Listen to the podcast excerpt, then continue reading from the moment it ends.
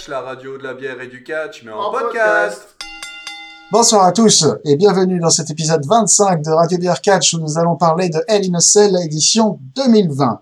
Je suis Quentin et avec moi ce soir il y a Wendy Charlie, Delphine. Greg. Très bien, bonsoir, comment allez-vous? Ah bah Ah c'est bah. bien. Eh, franchement, on a eu besoin que Ça de deux trois bien. prises pour pouvoir faire une intro. euh, tout- tout- beaucoup de synchronisation toujours. Beaucoup. Ouais, On est Bah oui, pro, parce que couvre-feu oblige, nous enregistrons à distance. ouais, on est pro ou on l'est pas. hein. ouais. Et nous on l'est pas. Exactement. Bon, alors ce soir nous avons vu euh, a Cell euh, où euh, on a eu non pas un, non pas deux, mais trois matchs euh, dans la cage, dans la structure infernale comme ils disent, je crois. Oui. Et une cage qui a été repeinte en rouge pour l'occasion. Euh, Ça nous a valu beaucoup de questionnements sur comment ont-ils fait. C'est pas, pas la première fois qu'elle est en rouge. Hein. Euh, L'année dernière, elle l'était déjà. Hein. Ah, ça, je me souviens pas. si C'est mémoire- possible. Si mémoire me sert. Essayez de vous visualiser le match entre Becky Lynch et Sasha Ah. Banks. De quelle couleur elle est la cage? Rose. Je sais plus. Regardez, re- regardez dans votre œil intérieur. Hmm, non. On ne voit que les J'ai déjà cheveux de pas- Becky Lynch. J'ai déjà pas de très bons yeux extérieurs, alors essayer de voir à l'intérieur, c'est encore plus compliqué. Voilà. Il faut ouvrir ses C'est chakras. pas là où on avait eu le fameux match. Ah si, c'était le match tout en rouge avec Ouais. The Fiend. Avec la lumière Mais en fait, tout paraissait rouge dedans, donc elle aurait pu être bleue, c'était pareil. C'est ça en fait. Alors, on va Mais elle commencer. était rouge la cage, oui. Pardon. On va commencer par le match qui compte pour du beurre. Le match qui ne compte pas pour de vrai. Le match du pré-show. Ah, qu'est-ce que c'était? Alors, le match du pré-show était un match pour le titre euh, 24-7 et opposait euh, le champion Artrous Mhm. à euh, Drew Gulak. Waouh. Waouh. Euh, le match a duré 5 minutes et 24 secondes euh, et a recueilli un 3,44 euh, en moyenne Ouh. sur Cage Match. C'est beau. Euh, Ah non, c'est sur 10. Sur 10. hein. Ouais, c'est sur 10, ouais, c'est pas, c'est pas, c'est pas sur une échelle C'est de beau. 5 étoiles, c'est un 3,44 sur 10. C'est Du pas, coup, c'est du coup c'est pas c'est pas une performance fantastique. c'est pas la joie. Mais bon, c'est le pré-show et c'est la, et c'est la ceinture euh, 24-7, donc euh, voilà. Et qui a gagné On verra, en tout cas, on verra ce soir qu'il y en a qui ont réussi à faire euh, mieux ou pire que Euh, il y en a- 3,44. Il y, a- y, a- il y en a qui ont fait pire. Il y en a qui ont fait et, du coup, qui a gagné? Euh, Artrous. Ouais. Étonnamment. Artrous reste euh, le champion, notre champion. Euh, le plus grand champion de l'histoire de la WWE. Euh, voilà. Mhm. En tout cas, le plus titré. Euh, je me demande combien il a de jours de titres accumulés à l'heure actuelle. En jour, sur je sais pas, mais je, en jour, je sais pas, mais je crois qu'il a déjà gagné un truc du genre 30 fois la ceinture, en fait. Ah, bah, c'est vrai que c'est pas pareil. C'est c'est une ceinture, euh, c'est une ceinture bizarre. Il vient juste Ouais, la récupérer en fait. Hmm Non. En fait, il, il, arri- il arrive à la perdre et à la regagner plusieurs fois en une soirée, des fois. C'est-à-dire, on lui vole, genre, il est dans, dans la, la, la spécificité de la ceinture, c'est qu'en fait, euh, elle peut être euh, jouée n'importe où, n'importe quand. Mm. Et du coup, il, il est en permanence suivi par un arbitre, et ce qui fait que de temps en temps, il se balade dans la rue, il se fait attaquer, le mec le, lui rive les épaules au sol, il devient champion, euh, Ertrous lui court après, il le rive au sol et redevient champion. Ok. Donc euh, voilà, voilà. Il y a, ça, ça vend du rêve quoi. Et donc, euh, après, bah, il y a eu le pay-per-view en lui-même, avec un pay-per-view court, moins de 3 heures, euh, et juste 6 matchs. Hmm. Juste 6 matchs, euh, Mais quel match avec des matchs, Ah ouais euh, avec des matchs, euh, avec des matchs très intéressants. Euh, pas tous, mais des matchs très intéressants. Ouais, on va dire ça. Ah, vous êtes vraiment sympa hein, ce soir. Non mais on, on- on essaie de leur trouver des On disait que j'étais sympa sur, euh, sur mes notes, mais là, moi, je le trouve sympa. Le premier match était un match euh, pour le titre universel. C'était un match euh, Hell in a Cell I Quit, où euh, le seul moyen de faire perdre son adversaire, c'est de lui faire dire qu'il abandonne. Ouais. Et il opposait le champion Roman Reigns à Jey Uso. Et aussi, c'était pour euh, le titre non officiel de chef de table euh, à la table des, des Hanoi. Ouais, tout à fait. Mais parce que pour le repas de Noël, il faut savoir qui va dire le bénéfice en Exactement. premier. Tout à fait. Mais, mais, mais ça peut compter aussi. Ça, on- il paraît que ça compte aussi pour la galette des rois. Par contre, c'est chiant parce que Roman Reigns qui doit se glisser sous la table pour dire à qui est la fève, euh, c'est compliqué quoi, parce qu'il faut déjà une grosse table. Donc c'est- pour ça que Jey Uso veut pas que Roman Reigns soit chef en fait. C'est Ouais. juste ça. Et Roman Reigns il est juste vexé. Mais il y a, il y, a, il y a un proverbe euh, samoan.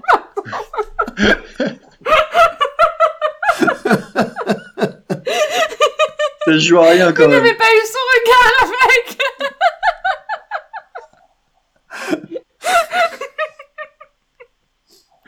Je suis désolée. Et en plus, je m'entends rire Bah oui. parce qu'on C'est le fait de s'enregistrer forcément. Ça fait ça. On peut repartir. Bon, du coup, Quentin, le rituel samoan. Non, non, c'est pas un rituel samoan, c'est c'est juste un proverbe samoan qui, euh, qui dit euh, Big Dog, Big Table, mais c'est tout. Voilà. Ah oui. c'est ça. Bref. Euh, Donc, euh, qu'est-ce que vous avez pensé de ce match? Déjà, la stipulation en elle-même, on avait noté euh, que du coup, quand même, mettre un- une stipulation I quit match pour un Roman Reigns qui est déjà relativement mollasson, c'est déjà un peu se tirer une balle dans le pied.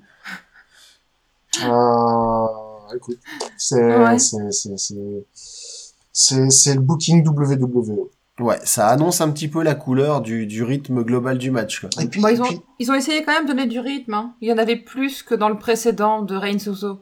Ouais, puis sachant qu'en plus c'est un match, euh, ça- c'est un match où le où le heel donc Roman Reigns ne peut pas perdre versus euh, Jey Uso qui est le qui est le face donc il peut pas vraiment perdre non plus donc tu te dis ah ouais ça va ça va pas ça va pas abandonner au bout de 2 minutes 30 quoi. Ça Ouais. n'a pas abandonné au bout de 2 minutes 30. Non, le match a duré 29 minutes et 6 secondes. Ouais. Les 6, les six secondes qui étaient en trop. Ouais, je pense que c'est ça. Après, euh, la critique du fait que Roman Reigns euh, est pas euh, est un peu mollasson, c'est essentiellement une manière, c'est la manière dont il est booké, et la manière dont Bien sûr, non, non, bien sûr, oui. On, on- Euh, on sait qu'il est capable de bien mieux. hein. Donc euh, voilà. Donc Oui. chose à noter euh, esthétiquement, parce que petit point bas quand même. euh, Oui. Roman Reigns arrive sur le ring avec un gant en or, Tout à fait. avec euh, son symbole de lui en train de sauter, avec euh, en, en se préparant à faire un Superman punch. On pourra Tout remarquer toujours son côté humble. De, de, de- Bah, Voilà, je trouve ça plutôt classe de sa part. Ouais.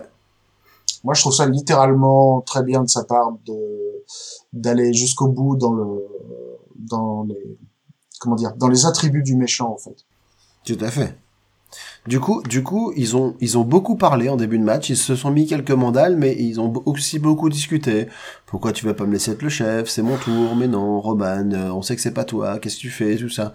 Du coup, nous aussi, on a commencé à parler un petit peu. On a un peu divagué et on a cherché un peu. euh, du coup, on s'est dit, euh, comme il y avait beaucoup de Spears, euh, ouais, voilà, on a, on, on- on a dit qu'on aimait les matelas multispire comme ils pouvaient se porter. Et on a aussi déterminé la, la chanteuse préférée de Roman Reigns, à savoir Britney Spears, la bien nommée. Très bien. Voilà. T'es con. Comme quoi, on était à fond dans le match, quoi. Ah oui, oui, on était, on était plus parti sur un concours de vannes sur euh, comment on peut trans, euh, enfin, placer Spear le, le- le plus souvent possible. Et ben lui, il en a mis, Bon, il en a mis plus que nous hein, dans le match. Ouais, ouais, ouais. Euh, j'en ai compté j'en ai compté trois. Ah, c'est tout. Il en a, ouais. Il en a mis Euh, pas ah bah mal. donc, ouais. Ouais, parce qu'il en a mis, il, il les a tous mis en début de match et, Il les a euh, tous mis sur, en début de match. et sur la fin, il a fait d'autres choses. Ce qui est, ce qui, Pas plus ce qui mal. est pas plus mal. Ouais, mais pour le coup, euh, enfin, mis à part que ça manquait un petit peu de, de rythme, parce qu'entre deux prises, il y avait beaucoup de parlotte, il y avait quand même de l'intensité, enfin, il y avait quand même une histoire euh, que, que pas inintéressante, ou en tout cas qui a le mérite d'être originale, d'avoir une espèce de drame familial comme ça, un confession intime sur le ring. Et, euh, et, et- du coup, moi, j'ai j'ai plutôt bien aimé ce qu'il me racontait. Euh, mis à part qu'effectivement le high quit match, euh, comme je disais, c'est un peu compliqué comme stipulation. On s'était dit à un moment que ça marche. Puisque c'est deux mecs qui veulent jamais abandonner, peut-être qu'un concours de chatouille, ça serait plus efficace que se mettre des gros coups dans la tronche. Mm. Euh, à voir, peut-être. euh, Il y aura, il y aura un jour un catcheur qui va tenter les chatouilles, ça peut être sympa. Alors, Ce sera il Otis. y a quand même un Mais je, je pense qu'ils se sont rendus compte. Pardon. Pardon, parler en même temps. Ouais, bah, du coup, euh, enchaîner. Du coup, je pense qu'ils sont, ils se sont rendus compte que le high quit match, c'était pas assez. Parce qu'à un à un moment, on a eu un match avec des lanières, on a eu des, on a eu des chaises aussi, on a eu des escaliers. Ouais. Il y a eu de tout, quoi. Ah, le ring était Oui, bordélique euh, toute la soirée. Tout à fait, ouais. Ils ont commencé à, à, démonter le dessous du ring pour récupérer tout ce qu'ils pouvaient avec euh, avec l'annexe de brico dépôt à chaque fois qu'ils oublient sous le ring. Donc euh, j'ai eu un petit peu de tout. Euh, effectivement, Roman Reigns, euh, il était plutôt colère. Il a essayé de, de fracasser Jey avec tout ce qu'il pouvait, tout ce qui lui tombait sous la main. Donc voilà, ça a duré quand même un certain temps jusqu'à ce qu'à un moment, euh, comme lors de leur match précédent, Jimmy Uso vienne. Mais là, la différence, c'était que autant la première fois, il était venu pour euh, abandonner au nom de son frère. Là, il a voulu protéger son frère et euh, parlementer avec Roman Reigns, qui a fait, euh, qui nous a fait un, un grand numéro d'acteurs pour dire mais ah, je, je sais plus où j'en suis, tout ça. Je ne sais plus qui je suis. Voilà, et, euh, la, la grande scène de l'acte 2, euh, scène 8. Et, et du coup, euh, Roman Reigns, évidemment, euh, décide de s'en prendre à Jimmy Uso, le met en danger, et du coup, Jey Uso, conformément à la stipulation, abandonne, mais en fait, il abandonne pour protéger son frère. Et, Et pas parce qu'il était plus Et faible. voilà, et du coup... euh, bah, L'honneur est sauf. Ouais, c'est ça. Mais du coup, c'est vrai que, comme je dis, hein, moi j'ai trouvé que le match manquait un peu de rythme euh, parce qu'il y avait trop de parlotte, mais l'histoire qu'il me raconte, euh, ça me déplaît pas. Ah, Il Ouais. reste euh, cohérent dans le côté familial avec Roman Reigns qui euh, qui semble rejoindre la famille, qui passe au-dessus dessous et qui à ce coup les trahit. Et de l'autre côté, les deux frères qui restent solidaires et qui se défendent les uns les autres. Mm. L'un et l'autre. Moi, j'ai bien aimé Sauf quand que même ma- euh, le- l'histoire, l'histoire de la sangle. Parce que faire un étranglement sur Roman Reigns avec une sangle, c'est un peu compliqué parce qu'étant donné qu'il a les cheveux très gras, eh ben, tu dois t'y prendre à plusieurs fois pour, tu dois t'y prendre à plusieurs fois pour que ça marche. C'est Ça vrai rend pas forcément a- bien. Ouais, il a tenté à plusieurs reprises d'étrangler Roman Reigns avec une sangle. La sangle a glissé plus d'une fois au-dessus de sa tête. Après, elle a réussi à, à, la sangle autour du cou, enfin assez maladroitement. Euh, mais malheureusement, il n'a pas réussi à faire euh, à, à- à faire abandonner Roman Reigns parce qu'une Ben. fois, il a il, étranglé, l'autre il est tombé dans les pommes. Donc forcément, quand tu dors, tu peux pas abandonner. Il s'est réveillé, il a re-étranglé, il s'est re-endormi. On s'est dit, oh putain, ça va être vraiment long comme match. C'était ça, ouais. Ils ont enchaîné les moments euh, où ils ont assommé l'adversaire, réveillé l'adversaire, assommé l'adversaire, et ainsi de suite. C'était... Ouais. Et il a même Ça, jeté, c'était la- bon. il a même jeté l'arbitre par-dessus la troisième corde. Oui. Roman Reigns. C'est vrai, Roman Reigns, à un moment, euh, s'en est pris aux officiels. Euh, Il y a d'autres personnes extérieures, donc, dont on ignore complètement l'identité, qui sont venues pour essayer de, de, de canaliser, de calmer Roman Reigns. euh, Mais il était vraiment trop, il était vraiment trop colère. Euh, non, j'allais dire, bah, pff, il manquait quand même quelque chose, quoi. C'était cool, mais c'était pas, c'était pas fou non plus. Et, il- je sais pas, on aurait dit un entraînement. C'était. Oh, Waouh. Ah. Voilà. Depuis tout à l'heure, on essaie de défendre. L'histoire est bien, tout ça. Et puis Wendy, elle vient ben mettre un petit coup de machette derrière la nuque. Avec sa petite voix toute douce, tu vois. C'est ça. Allez hop, clac. Ouais. Le coup du Allez, hop. lapin. C'est un entraînement. Net et sans bavure. Ah, le. Quelle violence. Note de match. Je sais pas. Euh, Ah Delphine. bah non. Bah si.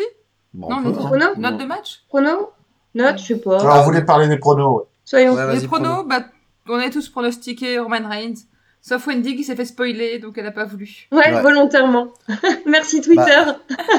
Par, par contre, c'était un peu le problème de ce match, c'était que le Hyper booking, prévisible quand même. le booking ne laissait aucune, euh, voilà, Aucun doute. aucune, ouais, aucun doute sur euh, l'issue quoi. Et donc maintenant, Roman Reigns a un sbire euh, à lui, euh, sous Non, la forme de son cousin. Inspire. Inspire, pardon, ouais, il, a, il, il, a, il, inspire. Ok. Du coup, match suivant. C'était un, c'était un match qui, qui venait du Diable Vauvert. Oh putain. Et donc, entre, euh, entre. Elias d'un côté et Jeff Hardy, deux personnes que tout oppose, hein, on peut le dire, euh, euh, mis à part les cheveux gras éventuellement. Mais du coup, c'est vrai que Elias faisait son retour après plusieurs mois de blessure. Jeff Hardy, lui, sortait d'une rivalité euh, qui- que j'ai trouvé tellement molle dont je me souviens même plus l'adversaire. C'était pas Sheamus? Euh, c'était Sheamus, c'est ça, ouais, avec l'histoire du Sheamus qui s'en prenait à lui, qui essayait de le faire accuser d'être un ivrogne ou des choses comme ça. Alors, Superbe. alors le truc, c'est que le conflit avec Elias revient à cette histoire de avec Sheamus. C'est vrai. Parce C'est que pas lui qui était censé conduire la voiture qui l'a écrasé ou un truc si comme ça c'est ça, Elias euh, a été victime d'un accident de voiture et Sheamus a accusé Jeff Hardy d'avoir été euh, le conducteur. Et euh, quand Elias est revenu, il a fait ouais Jeff Hardy m'a écrasé, ce qui est ce qui est pas vrai. Hein. Euh, ouais Jeff Hardy m'a écrasé. Et donc euh, voilà, il, il- Elias a tapé sur Jeff Hardy et Mm. on en est là maintenant. Euh, Voilà, voilà. C'est un match qu'on a sauté parce que euh, c'était euh, c'était c'était de réputation le pire match de la soirée. Il était relativement court. C'était un match qui a duré euh, 7 minutes 49 secondes Effectivement. et qui s'est terminé par euh, Jeff Hardy qui explose la guitare d'Elias sur la tête d'Elias, ce qui est un truc qui arrive relativement souvent. En dehors du ring. Et donc Elias gagne le match parce que euh, Jeff Hardy se disqualifie par ce geste. Ouais. Et du coup, coup de- j'ai eu un gros coup de bol sur mon prono parce que j'avais vu Elias gagnant pour son tour, donc euh, bon, indirectement, euh, j'ai eu bon. Il est fier. Charlie aussi. Et Charlie aussi. Et donc voilà, c'est le nouveau euh, le nouveau feud pour Jeff Hardy qui euh, qui me laisse complètement de marbre parce que euh, Jeff Hardy euh, quand il est face à un catcheur à, à peu près compétent, ça va. Elias malheureusement, il, il a de la gouaille, il a de la présence, mais euh, c'est pas c'est pas un catcheur fini quoi. Il est pas fini.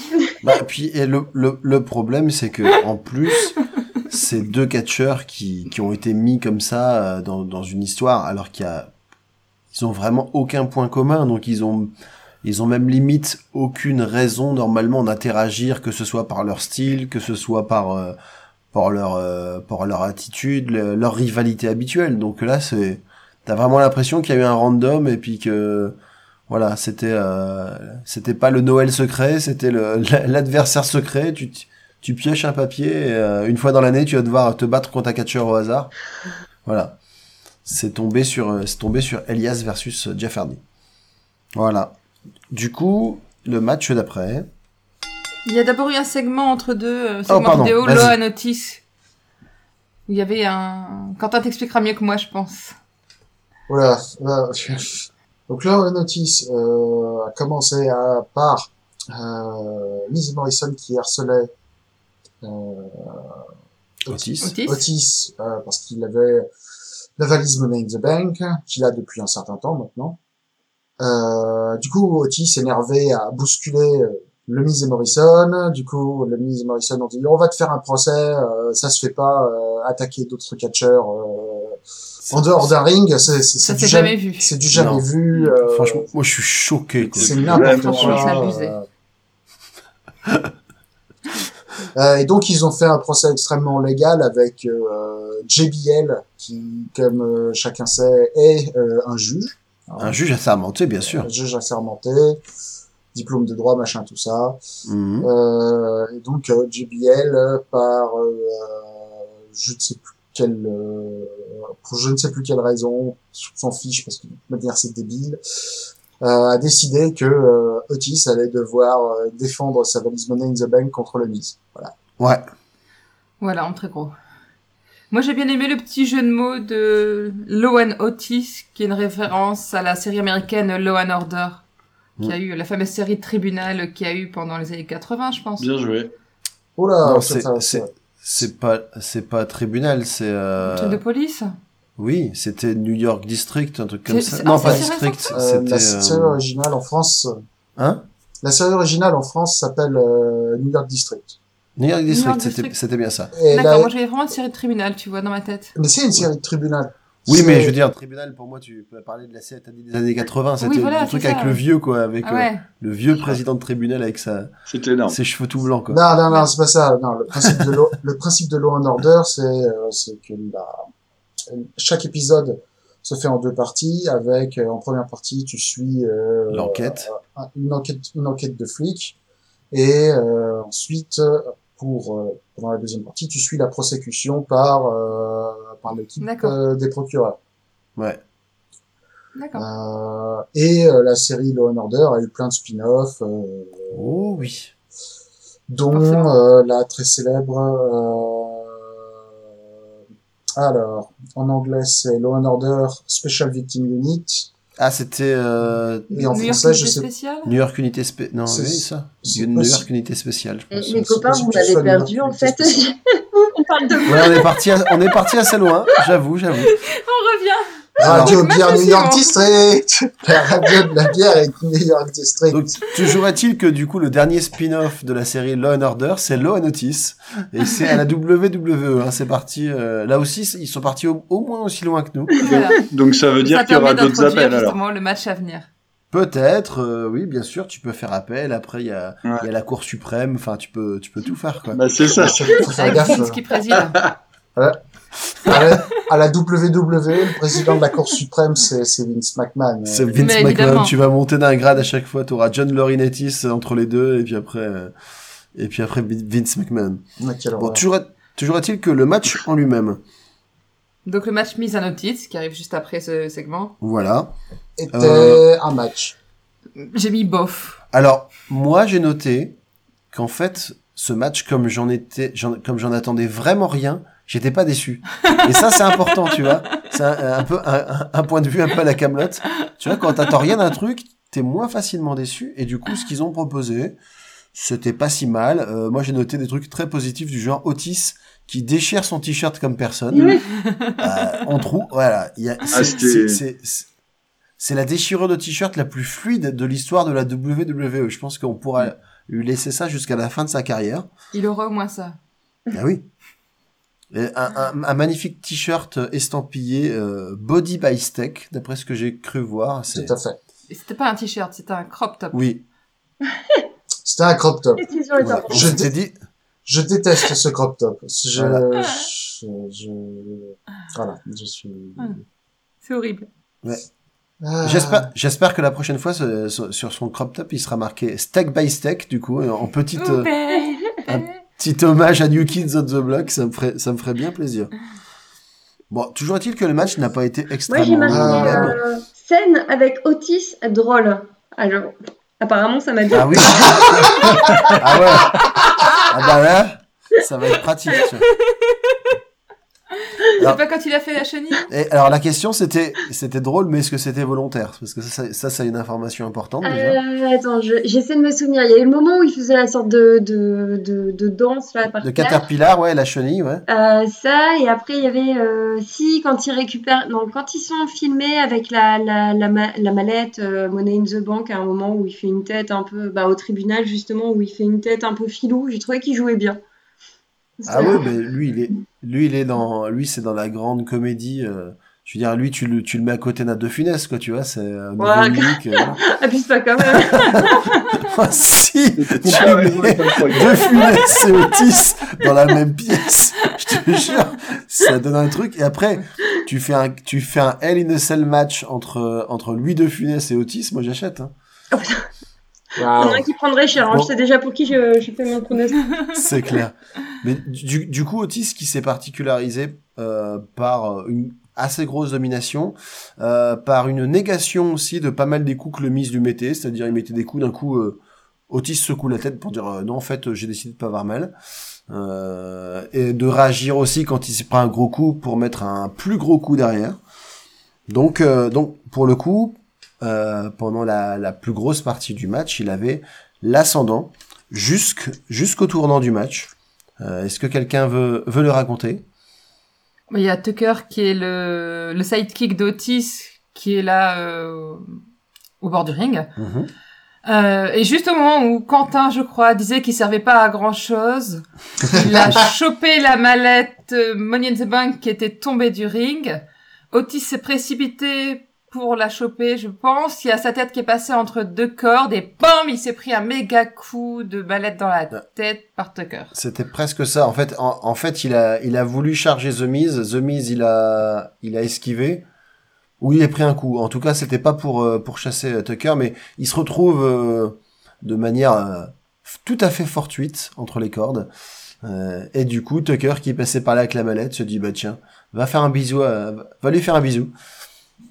Et du coup, euh, et du coup, euh, le plus choqué de tous, c'était encore The Miz Ouais. qui avait les yeux écarquillés, Mm. puis qui du coup, euh, hop, rive son adversaire, Otis. 1, 2, 3, et, et du coup, il avait sa mallette, euh, comme quand t'offres, euh, comme quand, quand t'offres une barbe à papa à un gosse euh, dans un parc d'attractions, quoi. Il le regard émerveillé. J'ai une ceinture. Quentin, il est perplexe. Je, je, je...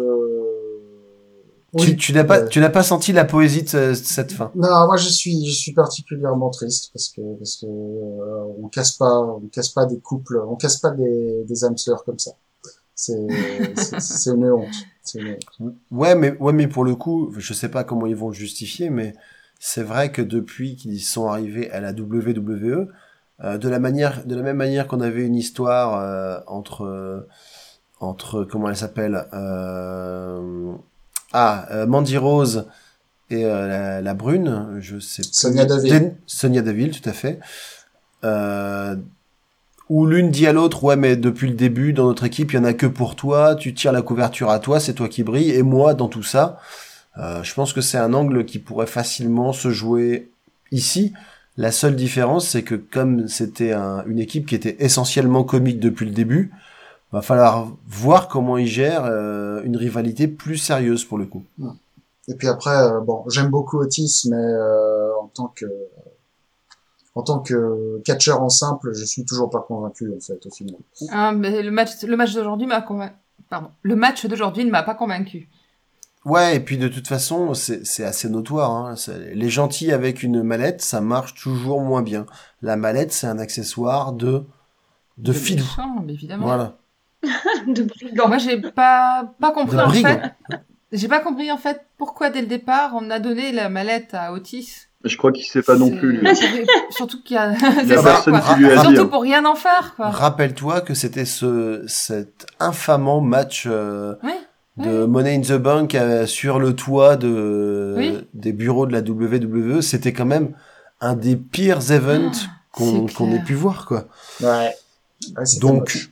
Quand tu, quand tu gagnes un truc important dans ce type d'événement, tu te dis, est-ce que c'est vraiment bien? Est-ce que c'est vraiment un bon signe pour ma carrière?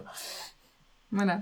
Non mais c'était pourri déjà dès Ouais. le départ qu'il ait cette mallette. Tout à fait. Mallette. Ouais. Donc je sais plus parler moi ce soir. Cha- Charlie Wendy, qu'est-ce que vous en avez pensé du coup? Euh, ouais, moi j'ai noté la belle résistance au coup euh, de Otis, mais euh, tu avais souligné Ouais. tout à l'heure, et euh, bah, c'est un match qui n'était pas vraiment utile. Maintenant, oui, euh, la mallette euh, Money in the Bank, elle sera plus utile dans les mains de The Miz que dans celle d'Otis. Otis, il est trop gentil ouais. euh, pour ce rôle, ça peut pas marcher. Et vu qu'il est Ouais. obligé de surjouer, euh, si- surjouer en plus avec la mallette, il va se perdre. Ouais, c'est pas faux. Et puis le Miz a déjà prouvé qu'il savait bien l'utiliser cette mallette. Ouais, c'est clair. Et toi, Wendy? Alors, euh, moi, j'avoue que j'ai toujours pas compris le but d'avoir cette, mallette- cette mallette. Ça a l'air, euh, ça a l'air important. J'ai pas trop Alors, on compris rappelle. pourquoi. Euh... Hein? Un petit, on, on te fait un petit on, rappel. on te fait un petit rappel. La, la mallette Money in the Bank est une mallette qui te permet de défier à n'importe quel moment euh, un des deux champions du monde pour son titre. D'accord. N'importe à n'importe quel moment, tu arrives avec la mallette et tu dis je veux un match là maintenant. Voilà, donc quand t'es méchant, quand t'es un opportuniste comme Edge l'a eu pendant très souvent cette mallette parce que ça lui allait très bien, euh, tu profites que le champion ait eu un match vraiment très compliqué où il ressort euh, de justesse et puis du coup tu t'encaisses ton titre à ce moment tu t'encaisses la manette à ce moment-là tu mets trois coups et un deux trois t'as gagné quoi. Un gentil un gentil le problème c'est que ah non mais attends je vais pas te prendre en traître. Je vais t'annoncer deux semaines à l'avance que je vais te défier euh, voilà quoi. Et tu te dis oui mais pff, à ce moment-là t'as même pas besoin de la manette pour faire ça. La plupart des mecs ils disent passe le micro. Au fait je me suis auto attribué un match pour le titre. Dans deux semaines ça te pose un problème? Non? Ok bah c'est c'est bouquet Ouais, je... bon, en tout cas, euh, bah, si c'est pour affronter le meilleur, vaut mieux pas que ce soit The Miz, hein, parce que ça servira à rien. si, si, faut encore avoir une chance. le Wendy c'est le sniper du soir après le match d'entraînement bah hey, si c'est pour mettre un bon catcheur mais pas The Miz quoi je pense qu'elle va se faire beaucoup de copains alors si les, si, si les mecs de la WWE ils écoutent Oh, y a pas ils de écoutent chance. hein. Radio Bearcatch après après après les Saïd Wendy les mecs ils vont être déprimés quoi. Non, après le match, coup, euh, bah, que- The Miz, euh, en même temps, c'est un peu son personnage, quoi. Il y a un peu, il y a un peu Kitschou maintenant, donc ça marche quand même bien. Un peu kitschou. Ouais. Bah, il y a Après, eh, eh, non, non, mais eh, fr- franchement, tu, tu donnes des, tu mets des compliments comme personne, toi. aussi. Alors, t'es kitschou et tu sais Je pas combattre. à un truc genre il est un peu cabotin, euh, il est un peu. euh, Mais franchement, bien, quoi. Mais, euh, c'est juste, euh, bah, dans, dans tous les juste, hein. dans tous les secteurs pris séparément, t'es nul. Mais, euh, l'ensemble, bizarrement, ça marche. Bref. Bon, si, si on arrêtait de, de, de discuter bâchais des- ce mise. des, de, de, de à quel point The Miz et euh, Otis sont décevants Ouais. et qu'on passait euh, au match de la soirée. Ah, Oui le match de la soirée. Un vrai bon match, pour le coup. Mais vraiment, vraiment, vraiment. Euh, et comme par hasard, comme par hasard, c'était un match qui opposait euh, Sasha Banks Yeah.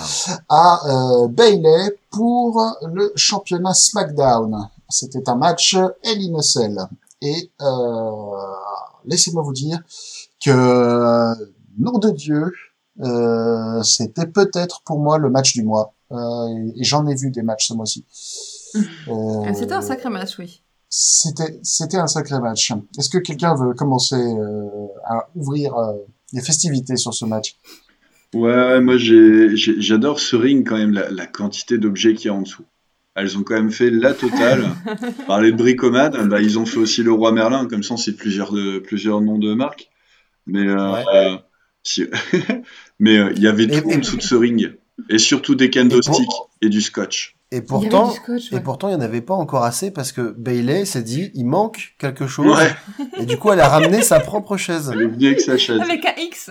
Voilà, avec un X, on s'est dit que c'était une chaise Covid en fait. C'était les chaises où il était marqué de pas s'asseoir. La chaise, il y avait un X d'un côté, Oui, donc la fameuse chaise, la chaise Covid, ouais, et de l'autre côté, il y avait un dessin. ouais. J'ai pas compris ce que ça représentait. Je sais pas. À Sur un moment, j'ai cru que c'était un pénis sur mais sa c'était chaise. pas ça. Mais oui, c'est Moi, ça. j'ai cru que c'était un symbole euh, garçon, tu vois, euh, claque, un petit bouclier de Mars. euh. Ouais. Pourquoi Mais ça est-ce que devait pas- aurait un symbole du bouclier de Mars? Ça, ça- je sais pas, peut-être son signe astrologique, elle est née en Mars, on sait pas, bref. Après, je dit que c'était une...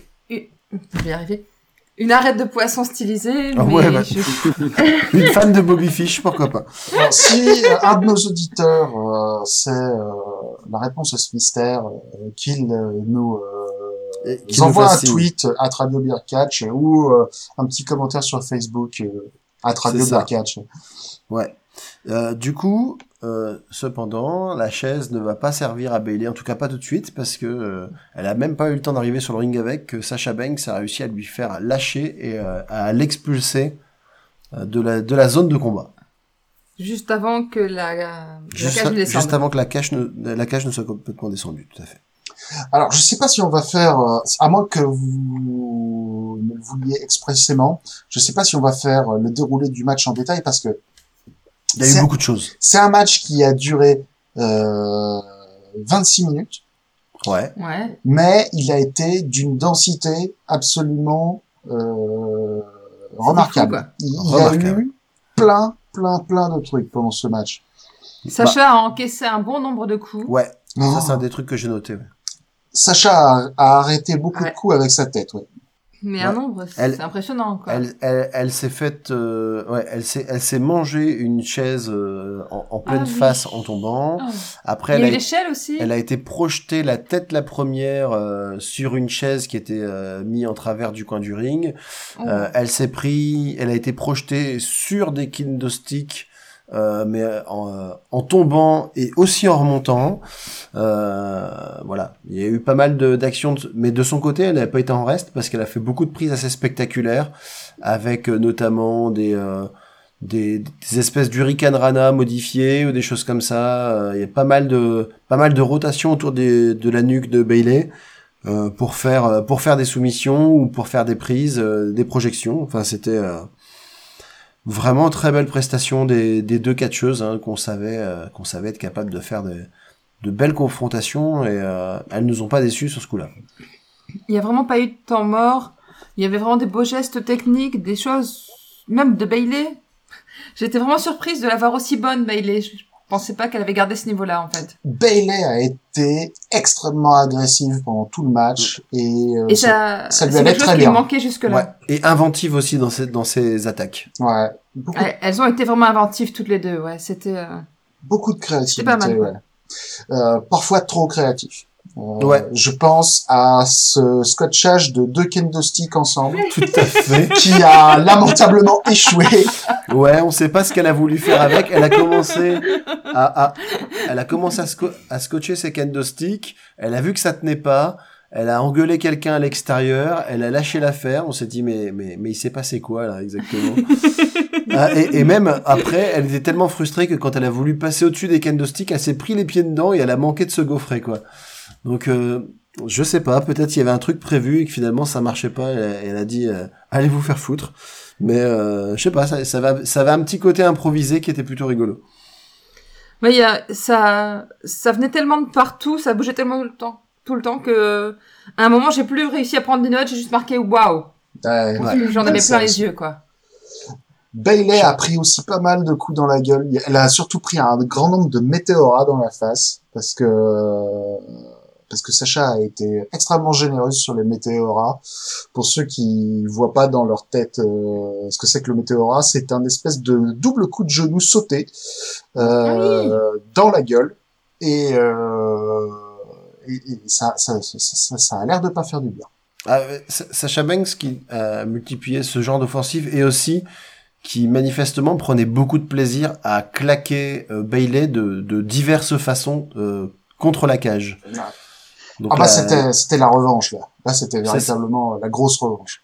ouais, elle l'a projeté, elle l'a jeté, elle l'a poussé. euh, Elle lui a balancé des jets d'extincteur. Oui, Euh, il y a eu quoi encore? Elle l'a coincé dans une chaise aussi pour finir. Oui, tout à fait. Dans la fameuse chaise du début. Ouais, le, le finish qui vient parce que euh, Bailey a réussi à récupérer la chaise euh, d'un- que l'arbitre lui a gentiment euh, glissée par euh, la porte entr'ouverte. Euh, et euh, Sacha Banks parvient à s'en emparer et elle porte son, son bank statement au travers de la chaise et, euh, et du coup Bailey est obligé d'abandonner. Et du coup, du coup Sacha Banks championne. C'est bien. Ouais, Le monde retrouve son équilibre. tout à fait. Et, et, et, la et la période quand même sacrément étendue d'invincibilité de Bailey est arrivée à son terme. Ouais, donc on va rappeler que Bailey a été championne. Euh, Non, euh, elle a- Ah non, elle va absolument parler depuis tout à l'heure et à chaque fois tu relances tes phrases, Ah, vas-y, un lance-toi. point final à euh, tes phrases, sinon on s'y retrouve pas. D'accord, vas-y, vas-y Wendy, va- excuse-moi. Je Allez. monopolise l'attention. Je disais que euh, je rejoins la vie de Delphine. Ça fait plaisir de voir euh, Bélé comme ça, en fait. Euh, plus énergique, avec des prises un peu plus originales, des prises de risque. C'est cool. Et toi, du coup? Au lieu de boire ta bière, là, avec tes trois Ah, bières bah, qui euh, traînent sur la table. C'est bon. Euh, bah oui, non, match, euh, match bah, super dynamique. Hein, c'est pas étonnant, c'est la meilleure, meilleure note de la soirée. Mais fait vraiment plaisir. Elles étaient, elles étaient plus, plus qu'au niveau. Sacha Banks a pris énormément de coups, toujours là. Bailey aussi en a pris pas mal. Mais euh, ouais, j'ai surtout le, les ken de stick mal accrochés, ça m'a fait tellement rire. À un moment, elle a- elle s'est pris les pieds dedans. hein. Elle Si, est retombée dessus en passant. Ouais. Bah ouais, ça, ça Mais restera, ouais. ça restera un mystère ce qu'ils ont voulu faire avec. Un prototype. Et donc le règne de terreur de, de Bailey s'achève après 380 jours. C'est ça, hein, ouais. Pas Trois- mal. 380 jours, et avant cela, euh, elle a- ça aurait été un règne de, de plus de 500 jours si le règne en question n'avait pas été euh, interrompu pendant 5 jours Ah. par Charlotte. Par, Char- par Charlotte, c'est ça. Parce que, parce que, parce que, parce que Charlotte ruine tout ce qui est bien. Bon, quoique, à l'époque, à l'époque, euh, Bailey était pas encore convaincante. Bailey a quand même c'est clair. mis une bonne année avant de devenir une île convaincante. Tout à C'est fait. clair, ça lui a pris du temps quand même. Euh, mais maintenant c'est bon, elle tient le truc et, euh, et j'espère que euh, elle va continuer comme ça parce que je pense que c'est la meilleure version de Bailey qu'on ait eu dans le main roster en tout cas. Bah, après, en ce moment, il a été Ah oui, avec c'est des clair. personnes originales aussi, hein, au niveau partenaire. Il y avait euh, Asu, euh, ouais.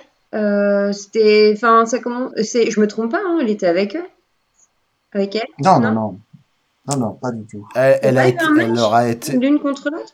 Ah match l'une contre Ah, l'autre, oui d'accord, oui, Parce que moi quand tu parles de opposées. partenaire, je pense en équipe. Ah oui, oui, oui, oui, ça paraît logique. Non, euh, moi c'était mon autre logique en fait. C'était celle. euh, Ah mais tu pensais en termes de partenaire Ouais, de danse. euh, Partenaire sur le ring. pas en adversaire, mais en, en apprentissage, quoi. Hmm. Parce que du coup, elle a- je crois qu'elle avait eu Becky, Asuka, et puis après, euh, là, avec euh, Sasha Banks, elles, elles sont, elles ont quand même vachement bien bossé. Hein. Ouais. C'est cool ce qu'elles ont. Tout à fait. Non, mais c'est clair qu'il y a beaucoup de boulot derrière leurs prestations. Mm.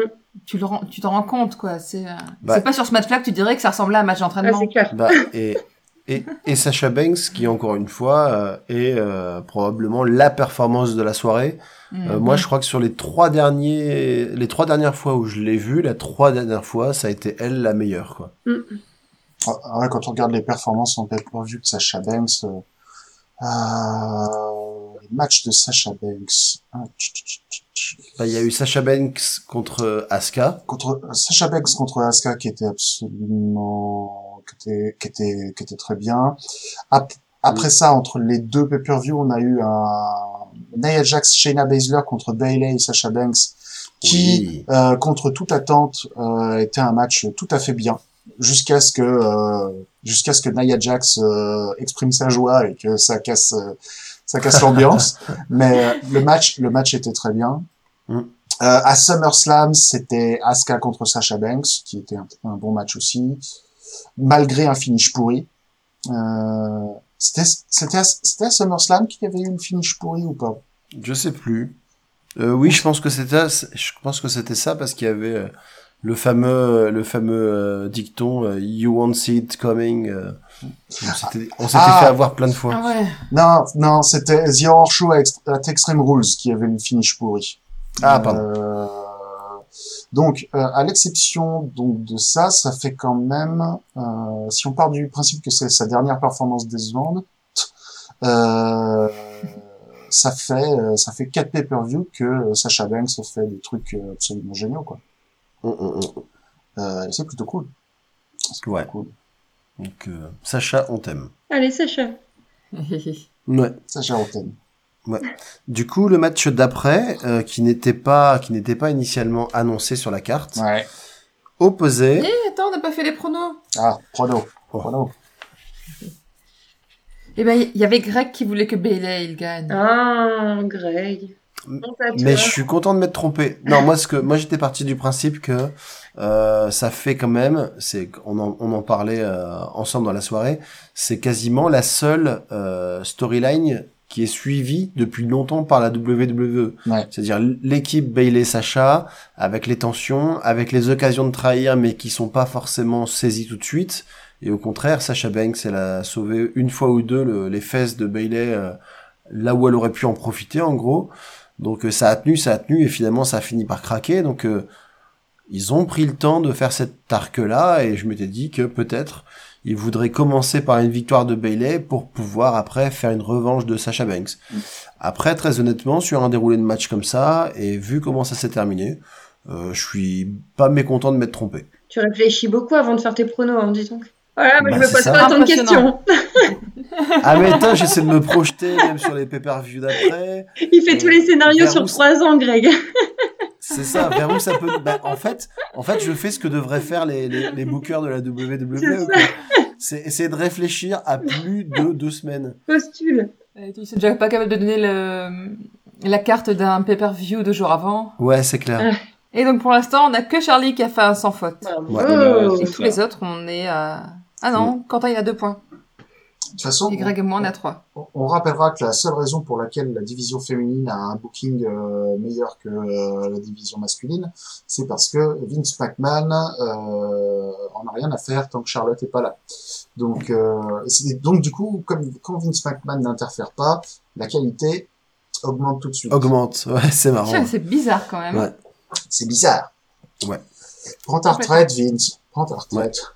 Et du coup, le match d'après, cette fois-ci, c'était euh, un match qui n'était pas sur la carte et qui de, opposait donc euh, deux écuries, on va dire, à savoir The Hard Business, Business. via Bobby Lashley, champion US, Ouais. versus euh, Slapjack de Rétribution, Rétribution aka la faction qui a fait des débuts fracassants qui ont duré à peu près un row. Et puis c'est tout. Euh, en gros, ça fait quelques semaines. euh, y a- Rétribution a passé des semaines à être euh, une espèce de de de, de, de- comment dire de, De menaces latentes un peu au début quoi. des, des espèces de hooligans qui euh, slash révolutionnaires qui euh, trouvaient qu'on leur donnait pas suffisamment de place à la WWE. Ils étaient tous cagoulés, on savait pas qui c'était. Ouais. euh, et qui ont décidé qu'ils allaient euh, amener justice et vengeance sur la WWE. Mhm. Euh, il s'est avéré que euh, Rétribution était... euh, quand on a révélé les membres de Rétribution, ben, euh, il s'est avéré que c'était une jo- joyeuse bande de, de, de très majoritairement d'inconnus, à l'exception de donc essentiellement des, des, euh, des rejetons de la NXT, dont les seuls véritablement notables étaient euh, Dominique Dijakovic et, euh, et Mia Yim. Mm. Et, et tout ce Et beau monde, et tout ce beau monde a été renommé euh, Et- avec, avec des, avec des surnoms pourris. Et encore, faut vraiment suivre NXT pour savoir qui sont Miaim et Dominique Dijakovic quand même. Alors, Amia Yim a été euh, number one contender euh, très souvent, et Dominique Djakovic a été a été très notable pour ses matchs contre Kisly, qui ont été d'excellents matchs. Parce que les deux catcheurs se connaissent très bien et, et font des trucs euh, plutôt pas mal. Ce qui n'était pas le cas de ce match. Bah, C'est-à-dire Alors, il faut le faire, match. Oui. avant qu'on attaque le match, il faut faire quand même une note supplémentaire sur Rétribution, c'est que euh, dans le mois passé, il a été révélé que le leader caché de Rétribution était Mustafa Ali. Ouais. Peu, Voilà. euh, Gros leader charismatique, celui qu'il fallait. C'est ça, gros leader charismatique avec une énorme actualité. bah, Et comme ils se sont et comme ils se sont dit et, et comme euh, les, les gens ne se sont pas dit waouh mais c'est vraiment incroyable ils ont dit eh eh eh eh ben attends on a, on a encore un truc en plus vous savez pas quoi? En fait Mustafa Ali c'est aussi le hacker le mystérieux hacker qu'on savait depuis des mois que c'était lui mais on voulait pas le dire et du coup deuxième révélation deuxième soufflet qui retombe instantanément et là tu te dis ouais enfin rétribution là c'est ça semble quand même assez mal barré. Et, et c'est pas ce soir qui va nous contredire. Euh, tu sens que c'est un truc qui est, c'est un truc qui a pas, qui a pas été mûrement réfléchi, quoi. Wendy, tu voulais dire un truc? Euh, je serais curieuse de voir euh, un match parce que je pensais au heal, qui, enfin au personnage du coup qui commence à, à partir un peu en heal. Et hum, Mustafa Ali contre Roman Reigns, ça pourrait quand même être assez cool en fait si euh, il les laisse un peu faire. Parce que c'est à peu près le même Mustafa- gabarit. euh, Oh non, pas du tout, non. Mustafa Ali, Ah c'est ouais, un poids, un plume. Mustafa Ali, il est plutôt, il est plutôt mince. Alors ils sont, ils sont Il tous les deux, fin. ils sont tous les deux très bruns. Euh, C'est raciste. Et avec des cheveux longs, mais je- après, en, en termes de style, Mustafa Ali, c'est plutôt, euh, c'est plutôt un mec, euh, un voltigeur. Ah ouais? Enfin, en tout cas, quelqu'un qui, quelqu'un qui est très acrobatique. Et, et c'est quelqu'un qui, quand tu le laisses sur le ring, il peut faire vraiment des choses très chouettes. Mais le problème, c'est qu'il n'a jamais l'occasion de montrer quoi que ce soit sur le ring. C'est, c'est le, c'est c'est c'est l'esprit totem de de Ricochet, tu vois. Il est, il est, euh, il, il est à 205 Live, qui est l'émission où il y a euh, les poids légers, les voltigeurs, et que personne ne regarde. Voilà. Ah ouais. Et du coup, là, ils se sont dit, on va le bombarder euh, leader d'une écurie euh, dont on sait pas quoi faire, vu que lui, on sait pas quoi en faire non plus. Donc peut-être que ça a marché une fois avec New Day, de, ré- de réunir des, des gars qui marchent pas ensemble et que ça fasse un truc bien. Peut-être que ça va fonctionner. Là, pour Ah l'instant, c'est pas parti pour. Le problème, c'est que c'est une erreur fondamentale, parce que Mustafa Ali est un mec qui est naturellement extrêmement sympathique. Euh, et le problème, c'est que tu le mets à la tête d'une faction de méchants. Et ça, alors peut-être qu'il va y avoir un effet Bailey. On va voir. On va espérer que ça dure pas un an pour en arriver là. Mais pour l'instant, je suis, je suis pas convaincu que Mustafa Ali soit euh, le bon choix pour ça. Voilà. Alors, on, on- peut aussi ajouter une dernière incohérence, c'est-à-dire que Rétribution, vous êtes d'accord avec moi, c'est quand même les mecs anti-système, les mecs euh, qui veulent euh, se révolter parce qu'ils sont maltraités. On est d'accord. Ouais. Et pourtant, il y a eu le draft de Raw et de SmackDown il y a trois semaines, et Rétribution a été drafté à Raw. C'est-à-dire que des mecs qui sont complètement contre le système sont recrutés contre comme n'importe qui, euh, comme n'importe quel autre catcheur du roster. Et là, tu te dis, mais non. Anti-système, mais malgré tout dans le système. Voilà, Mais arrête, Ils sont ça va comme nous, faire, ils sont prisonniers, ils sont comme nous, ils sont prisonniers du système, tu comprends pas. c'est ça. ça va faire comme dans Fight Club. Ils sont pris dans la matrice. Dans Fight Club. Ils vont rentrer dans le système et ils vont tout contrôler, tu vas voir. Et Mustafa Ali va être leur chef. Ouais, ben, il Je- Ça va le finir. euh, ouais, je voudrais. Il a je changé ça. Pitt. Ouais.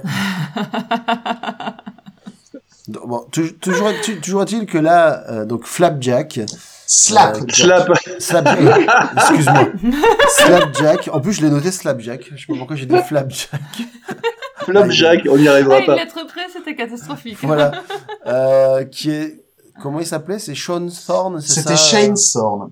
Alors, Shane, Shane Thorne, pour ceux qui ne suivent pas la NXT, il fallait vraiment bien suivre la NXT pour savoir qui est Shane Thorne, était la moitié euh, de la tag team TM61. Ça vous aide, n'est-ce pas? Grave. TM61, c'est quoi ce nom de tag team? Eh les mecs, j'ai un super concept, on va faire une tag team, on va s'appeler les TM61. Alors, Et- non, le truc c'est que euh, c'est euh, TM61, c'était un rebranding d'une équipe, d'une tag team australienne qui s'appelait euh, The Mighty Don't, Don't Kneel. Donc Mhm. euh, les puissants ne s'agenouillent pas. Et euh, l'abréviation c'était TMDK. Hmm. Euh, c'est devenu pour une raison que j'ignore complètement et je suis pas sûr que ce soit très intéressant. C'est devenu TM61 la NXT.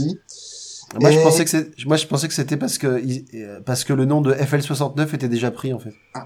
Peut-être. 64. FL65. Les interventions Et- de C'est pas troll. 65 65, 66. FL 60 quelque chose, hein, voilà, on n'est pas non plus. hein. Et en gros, euh, TM61, ils étaient mid-carder à la NXT. C'était Wow. une tag team de mid-card à la NXT. Et donc, euh, Nick Miller, euh, qui était l'autre moitié de la tag team, s'est barré. Maintenant, il catch euh, en Australie et à la New Japan.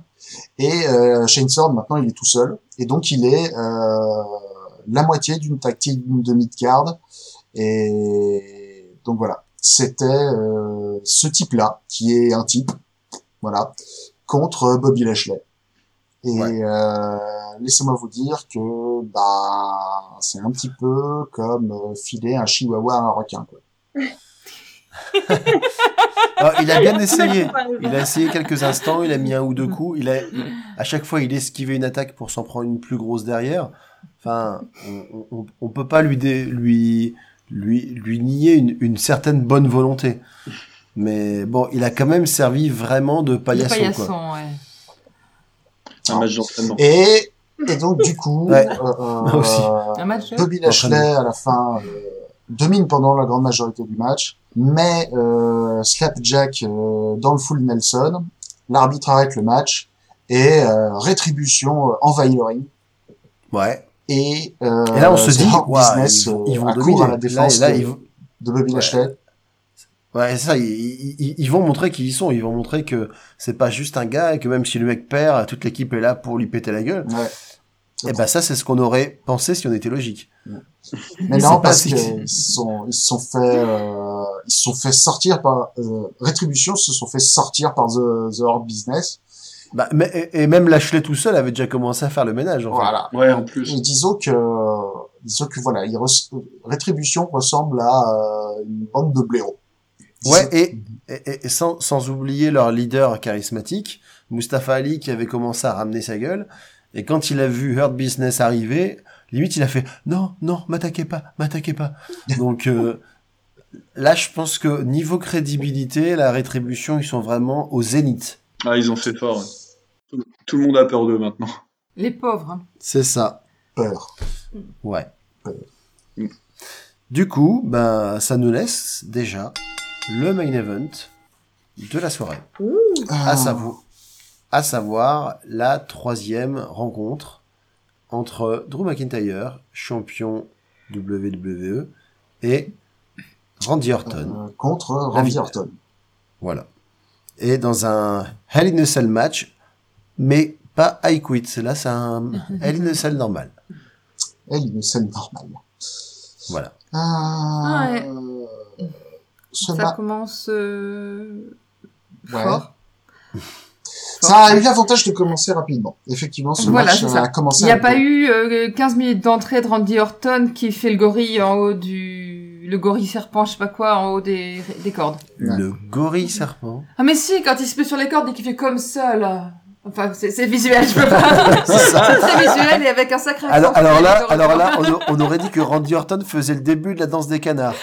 Alors je peux vous assurer que le jour où je vois ça, moi, il, remonte dans mon estime, quoi. C'est-à-dire, Randy Orton, il met ses bras sous ses aisselles et il lève les coudes. Euh, non, il a jamais fait ça de toute sa vie, je pense pas. Bon, il parade en haut des cordes. Voilà. Ouais, peut-être. C'est une parade des canards. C'est ça qui fait drôle. Voilà, c'est toujours pas plus visuel, mais au moins les camarades. Bon, toujours est-il que effecti- donc, effectivement, Drew Il n'y a pas eu de McIntyre- méga, parce que il y a pas eu de méga entrée méga Voilà. longue, parce que euh, Drew McIntyre n'est pas rentré dans la cage. Il a commencé à faire le tour pour vérifier la, solidité. Parce que vu le nombre de choses qu'on a trouvées sous le ring dans les matchs précédents, il a quand même dû se demander si les gars avaient bien fait leur boulot. Mm. Donc il commence à faire son tour, il secoue les grilles, il y a un caméraman qui le suit, et d'un seul coup, il y a l'ombre du caméraman qui se détache, qui arrache son masque, et on voit que c'est Randy Orton qui va tapoter sur l'épaule de Drew. Il va dire, hé, coucou, je suis là! Au lieu de l'attaquer directement bien en traite comme il pourrait faire. C'est ça. Et du, coup, et du coup, il a même pas réussi à porter le premier coup parce que Drew McIntyre a réagi à temps et a commencé à, à boxer Randy Orton. Voilà. Ouais. Euh, donc, euh, Drew voilà. McIntyre a mal, a- a- Drew McIntyre a malmené Randy Orton en dehors du ring, puis euh, l'a mis à, à l'intérieur de la cage, Qui a pu être fermé. qui a pu enfin être fermé. Drew McIntyre a encore tabassé un petit peu plus Randy Orton jusqu'au moment où Mais- Randy Orton a pu mettre euh, sa main euh, sur une chaise et le match à partir de là s'est transformé euh, progressivement en un match de Randy Orton. Voilà. Jusqu'à là, c'était un match de Drew McIntyre bien mené, dynamique. En tout cas, plus que les matchs euh, précédents qu'on a pu voir. Et euh, à partir de ce moment-là où Randy Orton a repris le dessus, c'est reparti en molitude absolue. Ouais, en fait, il a, il a repris, il a repris l'avantage après être euh, passé près de la décapitation parce que Drew McIntyre lui avait envoyé directement vers la tronche un escalier. Euh, donc euh, Randy Orton a, a esquivé et après a réussi à s'emparer d'une chaise et a commencé à, à- à reprendre le dessus. Mais il était jusqu'à ce point-là du match, il était quand même relativement mal engagé. Et après, il a le malheur de chercher en dessous Mhm. du ring. Il trouve une pince coupante. Il Mhm. s'enfuit de cette superbe cage pour se dire Ah bah écoute, vu que je suis pas du tout un catcheur aérien, bah je vais monter le long de la grille. Je vais aller tout en haut, et puis une fois que je suis en haut, et ben je vais appeler mon pote qui est tout aussi aérien que moi. Et, c'est, euh, et, euh, et là, je sais pas. Je sais pas pourquoi cette idée. Bah, c'est-à-dire, Mm. ils, ils se sont dit, on va, on va refaire euh, le, le, le moment légendaire entre euh, l'Undertaker et Mankind. Et puis euh, du coup, à un moment, ils se sont dit euh, ah ben non, en fait, c'est haut. En fait, c'est dangereux. Et en plus, c'est et en plus c'est mou. Non, mais allez, viens, on redescend. Ouais, ok, d'accord, on redescend. Alors moi j'ai une autre théorie. Je suis sûre que Randy Orton Ouais. avait repéré le tuyau qui était posé sur la grille, Ah bah oui. au-dessus de la cage. Mhm. Et donc il s'est dit qu'il allait le chercher. Et puis euh, Drew McIntyre a pris ça pour une provocation, et donc il allait le rejoindre. Mmh, bah de toute façon, oui, euh, il est lui. Il euh, c'est un un, c'est un signe, hein. écho. c'est un- Il lui a fait un signe, euh, genre, viens avec la main. Ouais. C'est ça. ça, viens, j'ai trouvé un tuyau. C'est ça. Drew McIntyre, c'est un, c'est un, écossais. Tu le Viens voir, je crois que c'est un tuyau, viens. Voilà. C'est deux enfants de 5 ans. Eh, eh, j'ai trouvé un tuyau. Ah ouais, vas-y, fais voir. On va pouvoir le remplir d'eau, on va pouvoir mettre des grenouilles dedans. Toujours est-il que, au bout d'un moment, Randy Orton décide de redescendre. Drew McIntyre dit, bah, si, si, toi tu veux plus rester en haut, moi je voudrais plus rester en haut non plus. Euh, il se bagarre un petit peu euh, à mi-chemin de la descente. Mais avec vraiment des petits coups un petit peu mous, euh, comme je disais, un peu comme dans les vieux jeux vidéo d'arcade où euh, t'as des passages où tu dois monter sur une échelle, tout ça. Et, Drew McIntyre, par contre, finit par bien s'écraser, bien s'éclater sur sur la table des commentateurs. Là, pour le coup, ça ça, ça a claqué comme il faut. Euh, après, Bah, il a fallu retourner sur le ring. tout à fait. Lentement. C'était laborieux. Bah oui, parce que c'est le temps de récupérer tout ça, quoi. Très lentement. Très lentement. Très long. Une longue randonnée autour du ring. Alors, moi j'ai quand même noté, là je suis, c'est vraiment ma soirée où je défends la WWE. que Là aussi, dans la structure du match, je- moi je comprenais où il voulait en venir. Hmm. C'était, c'était lentement exécuté, comme tout ce que fait Randy Orton. Je sais pas si vous vous rappelez ce moment où un moment on pense qu'il va mettre, il a repris le dessus, il regarde Drew McIntyre, on se dit il va lui faire un coup. Non. Il roule tout doucement en dessous du ring pour en sortir et pour attendre et préparer un truc. Mais Mhm. tu te dis, avec la même vitesse qu'il avait ouvert la porte du camion lors du dernier Ah, pay-per-view, Ouais. tu te, Oui. tu te dis, le mec, Non. Il est suisse. Non, mais sans, offense pour Sans nos amis offense Suisses. pour les Helvètes, hein, je veux dire, c'est là, c'est la caricature du Suisse. Quoi. Oh, j'avais oublié cette ouverture de porte au ralenti où on s'était tous demandé si c'était pas vraiment un ralenti. Moi, un, un ralenti ou un problème technique. Oh là là. Bref, Ah non, Non. mais... du, du coup, le match continue comme ça, avec un rythme assez inégal, mais une histoire pas inintéressante. Et pour le coup, pour la conclusion, ils ont réussi un petit peu à, à redresser la barre. Ouais. puisque Drew McIntyre, après avoir rossé Randy Orton, veut lui euh, prépare un Claymore, euh, et au moment où il le lance, Randy Orton esquive, donc Drew passe complètement par-dessus lui, il, se- il se vautre bien comme il faut, et quand il se redresse, RKO, et là, 1, 2, 3, et à la surprise générale, Randy Orton gagne à la régulière Ouais. Contre Drew McIntyre et est le nouveau champion. C'était un beau finish. Ouais. Oui, Ouais, fi- c'était bien. c'est- La fin était bien. Bah, pour, toutes pour toutes les fois où ils nous ont planté des finishes dans des matchs bien, là ils nous ont fait un match moyen avec un bon finish. C'est un autre style. ouais. Vous, a- vous, avez, euh, vous avez des choses supplémentaires à en dire, euh, Wendy, Charlie? Moi, c'était un peu, un peu mieux que la moyenne par rapport aux autres matchs de la soirée. Mais euh, oui, le match, le match était cool. Par contre, ouais, mais enfin, ça, c'est une caricature de lui-même depuis longtemps, Randy Orton, mais euh, c'est, euh, ça, commence à être fatigant. Cette, bah, Ce euh, qu'on se disait, le, le, le truc, on a réussi à faire plus lent que lui. C'est lui qui suit euh, McIntyre qui rampe. C'est le, seul truc plus lent qu'ils ont réussi à faire dans le match. Euh, c'est pas rapide. Quoi. Randy Orton, Randy Orton était tellement content de faire ça lentement qu'il n'a pas essayé de traîner Drew McIntyre à l'intérieur de la cage. Il a juste suivi McIntyre qui rampait tranquillement en marchant derrière. ouais, ouais. Mais on- ce qu'on se disait du coup, c'est que à ce rythme-là, Randy Orton, il peut tenir jusque 65 ans facile, quoi. Je Ouais, pense que, non plus, sans ironie, c'est son but. Hein. Il en a déjà parlé. Il a déjà dit Euh, qu'il voulait catcher jusque 50 ans. euh. Son but à Randy Orton, c'est d'économiser son corps le plus possible. Ah bah il là, euh, n'y a pas de problème. hein. Là, franchement, là, c'est Là aussi, c'est un côté, c'est un côté helvétique aussi. Hein, je veux dire, c'est euh, C'est pas lui qui a sauté de la cage euh, pour tomber sur la table. le Non, côté, c'est pas ép- lui, non. le côté épargne sur le capital santé. Il est quand même là. Lui, c'est, il a, C'est une un, banque. ouais, il a un livret A de sa, de sa santé, quoi. Ouais, c'est vrai qu'il est un peu ennuyeux. Même beaucoup. Mm. Bon, il y en aura d'autres. Hein. On est obligé. Oui, alors pour, oui. Bah, il y en aura d'autres du coup parce que justement il est champion maintenant. Donc ça Bah, veut voilà. dire qu'il va être à, il va être à, tous les À tous les pay-per-view pay-per-view. euh, jusqu'à ce qu'il perde la ceinture quoi. Et, et puis, et puis Drew McIntyre va avoir au moins un rematch, peut-être pas tout de suite, mais euh, très rapidement, il va vouloir reprendre euh, ce qui lui est dû. Mm, mm. Ouais parce que Drew McIntyre il est top babyface d'Euro donc euh, il va jamais être très loin de la ceinture quoi. C'est ça. Du coup, au niveau des pronos, qu'est-ce que ça a donné sur la soirée? Sur la soirée. Alors euh, Wendy, je t'ai pas compté Non. parce que t'as été spoilé de la moitié des trucs, Ouais. donc euh, voilà. Euh, Quentin, 4 points. Greg, 4. Ouais, parce que du coup, j'avais pas pronostiqué Bobby Lashley. Euh... C'est la je- plaque. Ouais, Parce parce, que ce que j'avais été spoilé et je me suis trompé sur Sur euh, mais... Sacha Bailey. Voilà, mais c'est pas grave. Voilà. 4 points pour moi. Et 5 points pour Charlie qui a fait un sans faute puisqu'il n'a pas pronostiqué le dernier. Mm. Qu'il s'était fait spoiler aussi. Bravo, 5 sur 5, c'est pas Bravo mal. Charlie. Merci. Ouais, c'était pas, j'avoue, Ouais. j'ai pas eu trop de mal sur celui-là quand même. hein. C'est Ouais. un peu plus facile. Du, ouais, du coup, même. en termes de... Jeff Hardy, Elias, quoi. Ouais. En, en- C'est, en termes en, en termes de note globale, euh, Sur 4. Bah sur 4 ou alors soit sur soit on met sur 4 ou soit on, on donne chacun une note sur 20 et on fait la moyenne comme vous préférez. Bon si on donne chacun une note sur 4 quand on additionne tout ça fera 20. hein. Allez, ça marche. Allez, on y va. Charlie. Euh... Oh là là. Alors, il y en a deux en dessous de la moyenne, un au-dessus.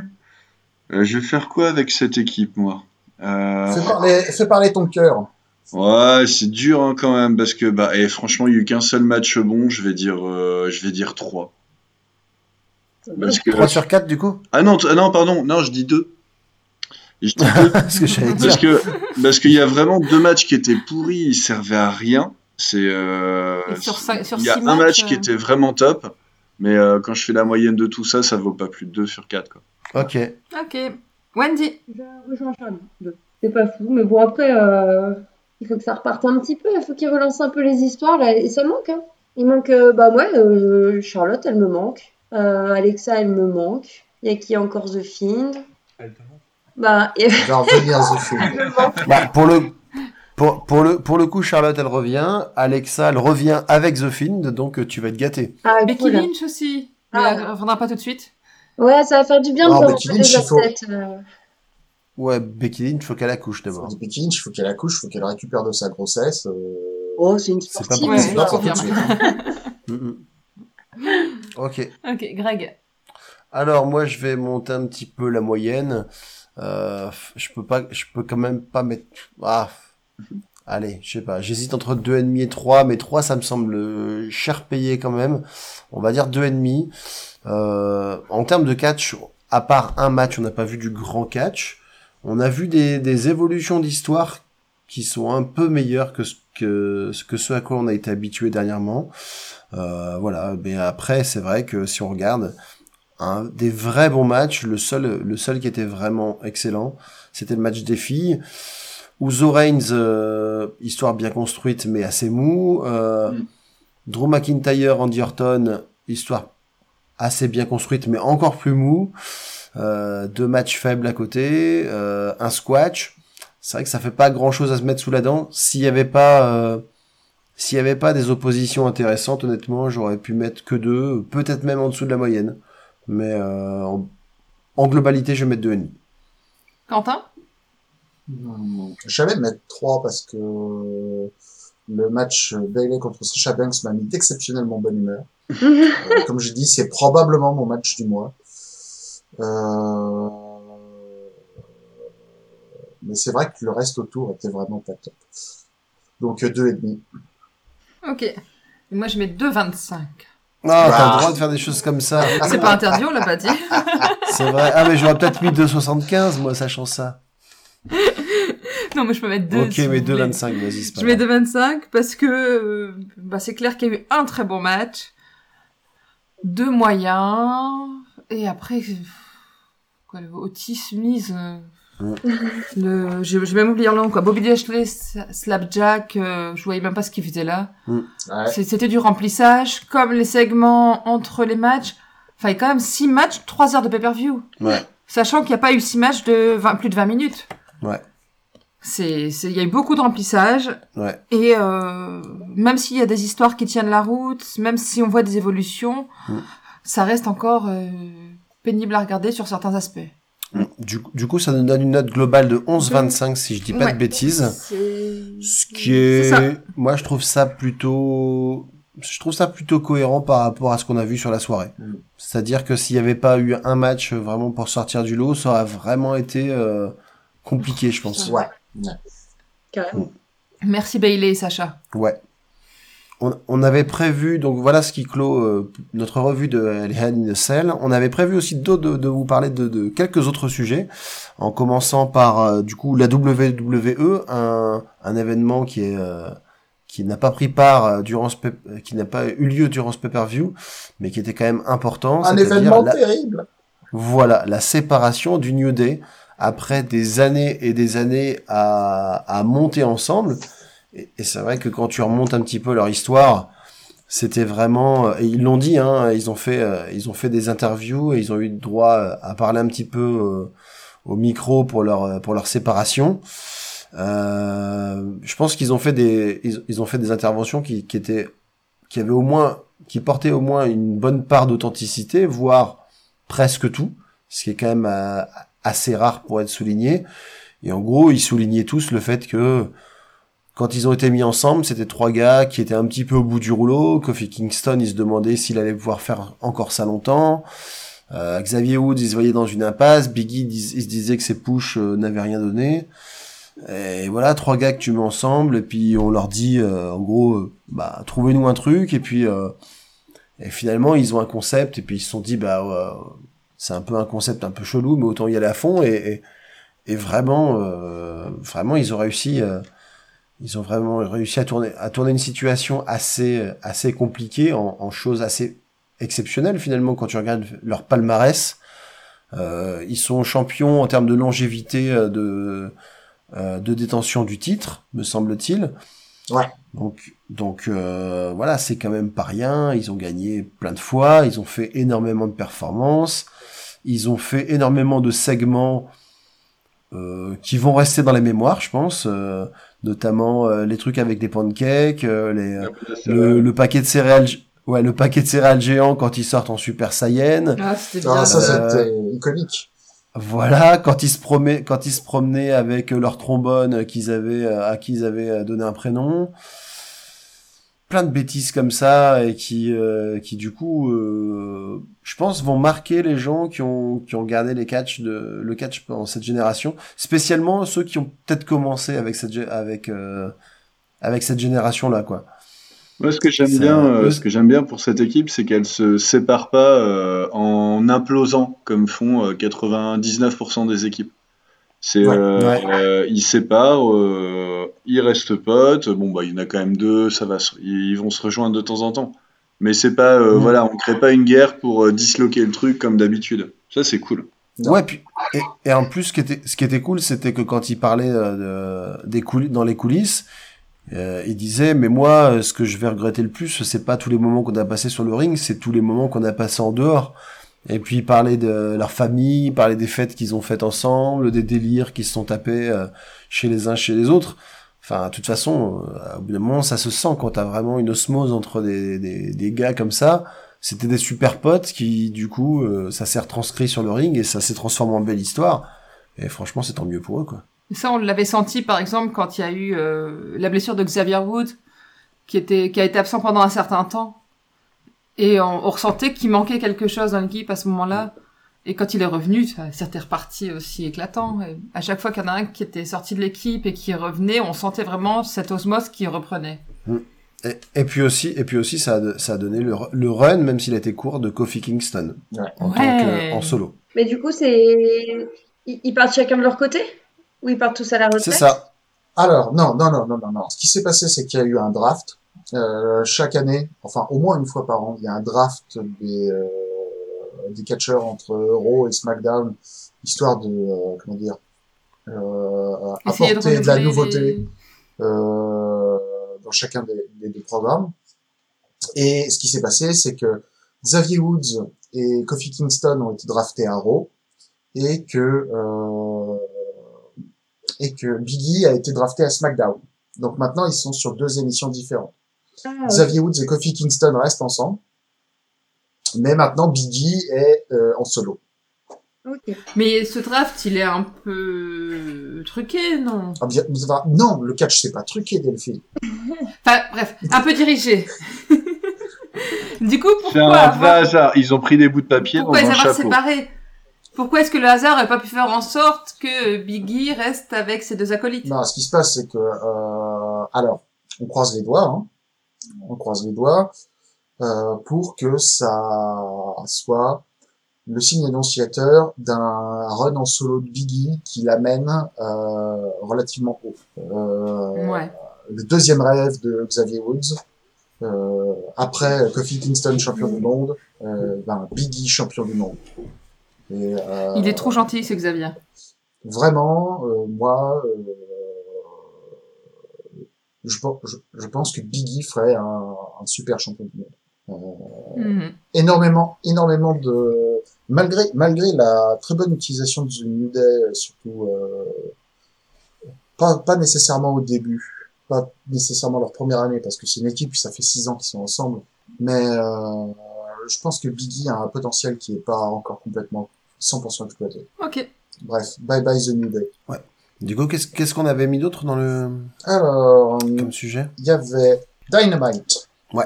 Euh, on a regardé ensemble l'épisode anniversaire et on a été relativement déçus. Oui, Ah, c'est malheureusement. Alors, euh, on Il veut- faut le dire, ils ne font pas que des choses bien à Ouais. IW. on veut pas se- on veut pas passer pour les gens un peu blasés du catch mais c'est vrai que de AEW nous avait nous avait euh, Habitués à beaucoup mieux. habitués à, mieux que ça et c'est vrai que pour un épisode anniversaire il y a pas mal de soufflets qui sont retombés aussi quoi Ouais, ouais, ouais, ouais. Euh, que je regarde les matchs qu'il y a eu pendant ce machin-là. Euh, Il y a un Cody Rhodes. euh, FTR contre Best Friends qui était pas mal. ouais mais assez court Euh, un squash de Kip Sabian et Miro contre Lee Johnson et Sean Maluta Hmm. qui était, il a duré moins de deux minutes.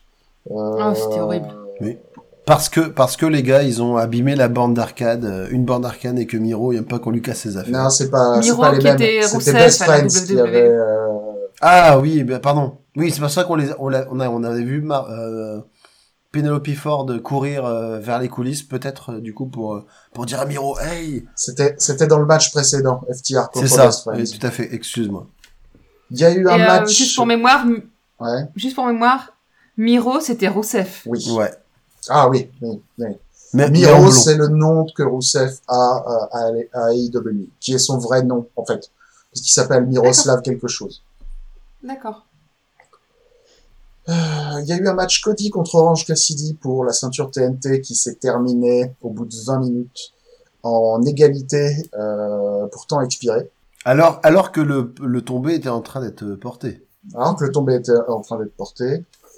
Euh, Il y a eu un match Hikaru Shida contre Big Swole qui était vraiment pas très bon.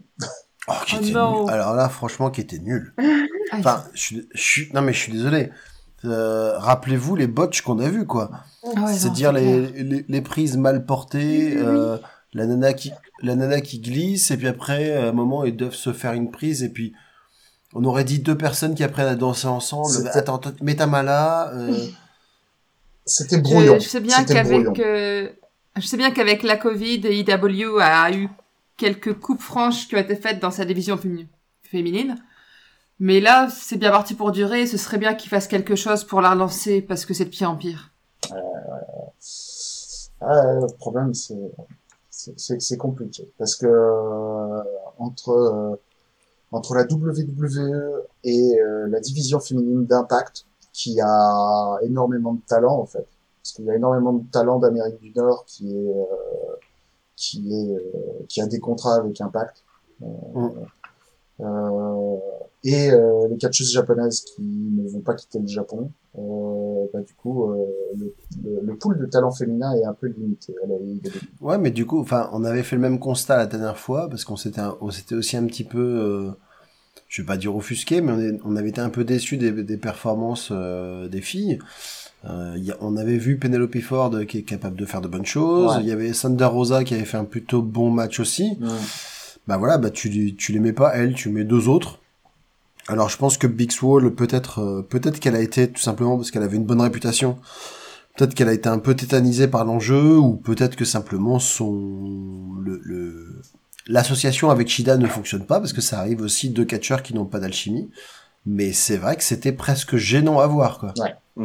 Et le main event, John Moxley contre Lance Archer, euh, qui était un match correct. Avec, Tu étais pas mal ouais. avec Ouais. euh, de la violence, de la violence et de la violence. Bah, Ouais. Ce qu'ils savent faire très bien tous les deux, quoi. Voilà. Mais de manière étonnante, euh, le Dynamite suivant, en fait, a été beaucoup mieux. Euh, moi, je l'ai Mhm. vu, je sais pas si certains d'entre vous l'ont vu. Non, je dois Nous, rattraper non. mais on n'a pas encore. Si on a Euh, commencé, euh, nous on a commencé à le regarder, on a vu les deux premiers matchs. Et alors Bah c'est vachement bien pour l'instant. OK. Alors, pour éviter, pour éviter de spoiler euh, Wendy et, euh, et Charlie, je vais, euh, je vais pas donner les résultats des matchs suivants, mais euh, donc le premier match c'est euh, était Wardlow contre Jungle Boy, euh, qui était un match euh, avec, qui était un match rapide, intense euh, et, et- et très bien foutu. Mhm. Euh, Il y a eu un squash de Kenny Omega sur Sonic Kiss. Mhm. Kenny Omega qui a donc gagné le match en 26 secondes Waouh. et qui a donc euh, introduit sa nouvelle personnalité. D'accord. Euh, alors ensuite les matchs que- dont je vais pas spoiler le résultat. Euh, Ray Phoenix contre euh, contre Penta L0M donc Pentagon Junior euh, qui est un excellent match. Un pur match de, de lucha euh, abs- absolument euh, magnifique. Mhm. Euh, Adam Page contre Colt Cabana qui était pas mal. Euh, Britt Baker contre Kylie King, euh, dont je vais pas parler parce que c'est au final pas un match très important. Et le main event qui était euh, un match de tag team euh, à quatre équipes pour euh, pour gagner un, un shot au titre euh, par équipe que, que FTR a, qui a opposé les Young Bucks Private Party, The Butcher and the Blade et, euh, et The Dark Order, Mhm. euh, qui était un match, qui était un match bien, qui était un match bien. Mm. Euh, Euh, et surtout, surtout, surtout, oui, vas-y, Oui. Greg, je sens que t'as envie d'en Bah, parler. Ah bah oui, il y a un segment qui ne fait pas partie de, de- des matchs et qui pourtant, euh, moi, moi Ah c'est oui, c'est oui, la seule oui, chose que j'ai vue, c'est euh, le The Dinner Debonair entre Chris Jericho et euh, MJF, c'est-à-dire une espèce de, de une espèce de, de, de, de resto qui se sont faits, enfin de segment resto, et qui a tourné en épisode de comédie musicale, de musical, je dirais même. Et ça a l'air tellement bien. Et, et, et, et ils font n'importe quoi, mais ils ont l'air vraiment de prendre du plaisir. Alors, j'ai vu beaucoup de critiques euh, là-dessus, disant que c'était n'importe quoi, que que si c'est que si ça avait été la WWE qui l'avait fait, euh, on, on leur aurait craché dessus, etc. C'est vrai que c'est ridicule. C'est vrai qu'ils le, mais mais mais ils sont, ils, ils cabotinent à fond les deux. Et tu vois que ça correspond tellement bien à leur personnage que moi j'ai été pris dedans en fait. Euh, J'avoue que ils m'ont envoyé du rêve parce que même c'est cheap. Tu vois les danseuses, elles esquissent trois petits pas, euh, les décors derrière ils sont moisis. Ah ouais, et puis tu sens Ouais. que Jericho et, euh, et MJF, c'est pas des danseurs professionnels. Hein. Voilà. mais mais ils font ça, mais ils font ça vraiment avec. euh, allez, on y va quoi.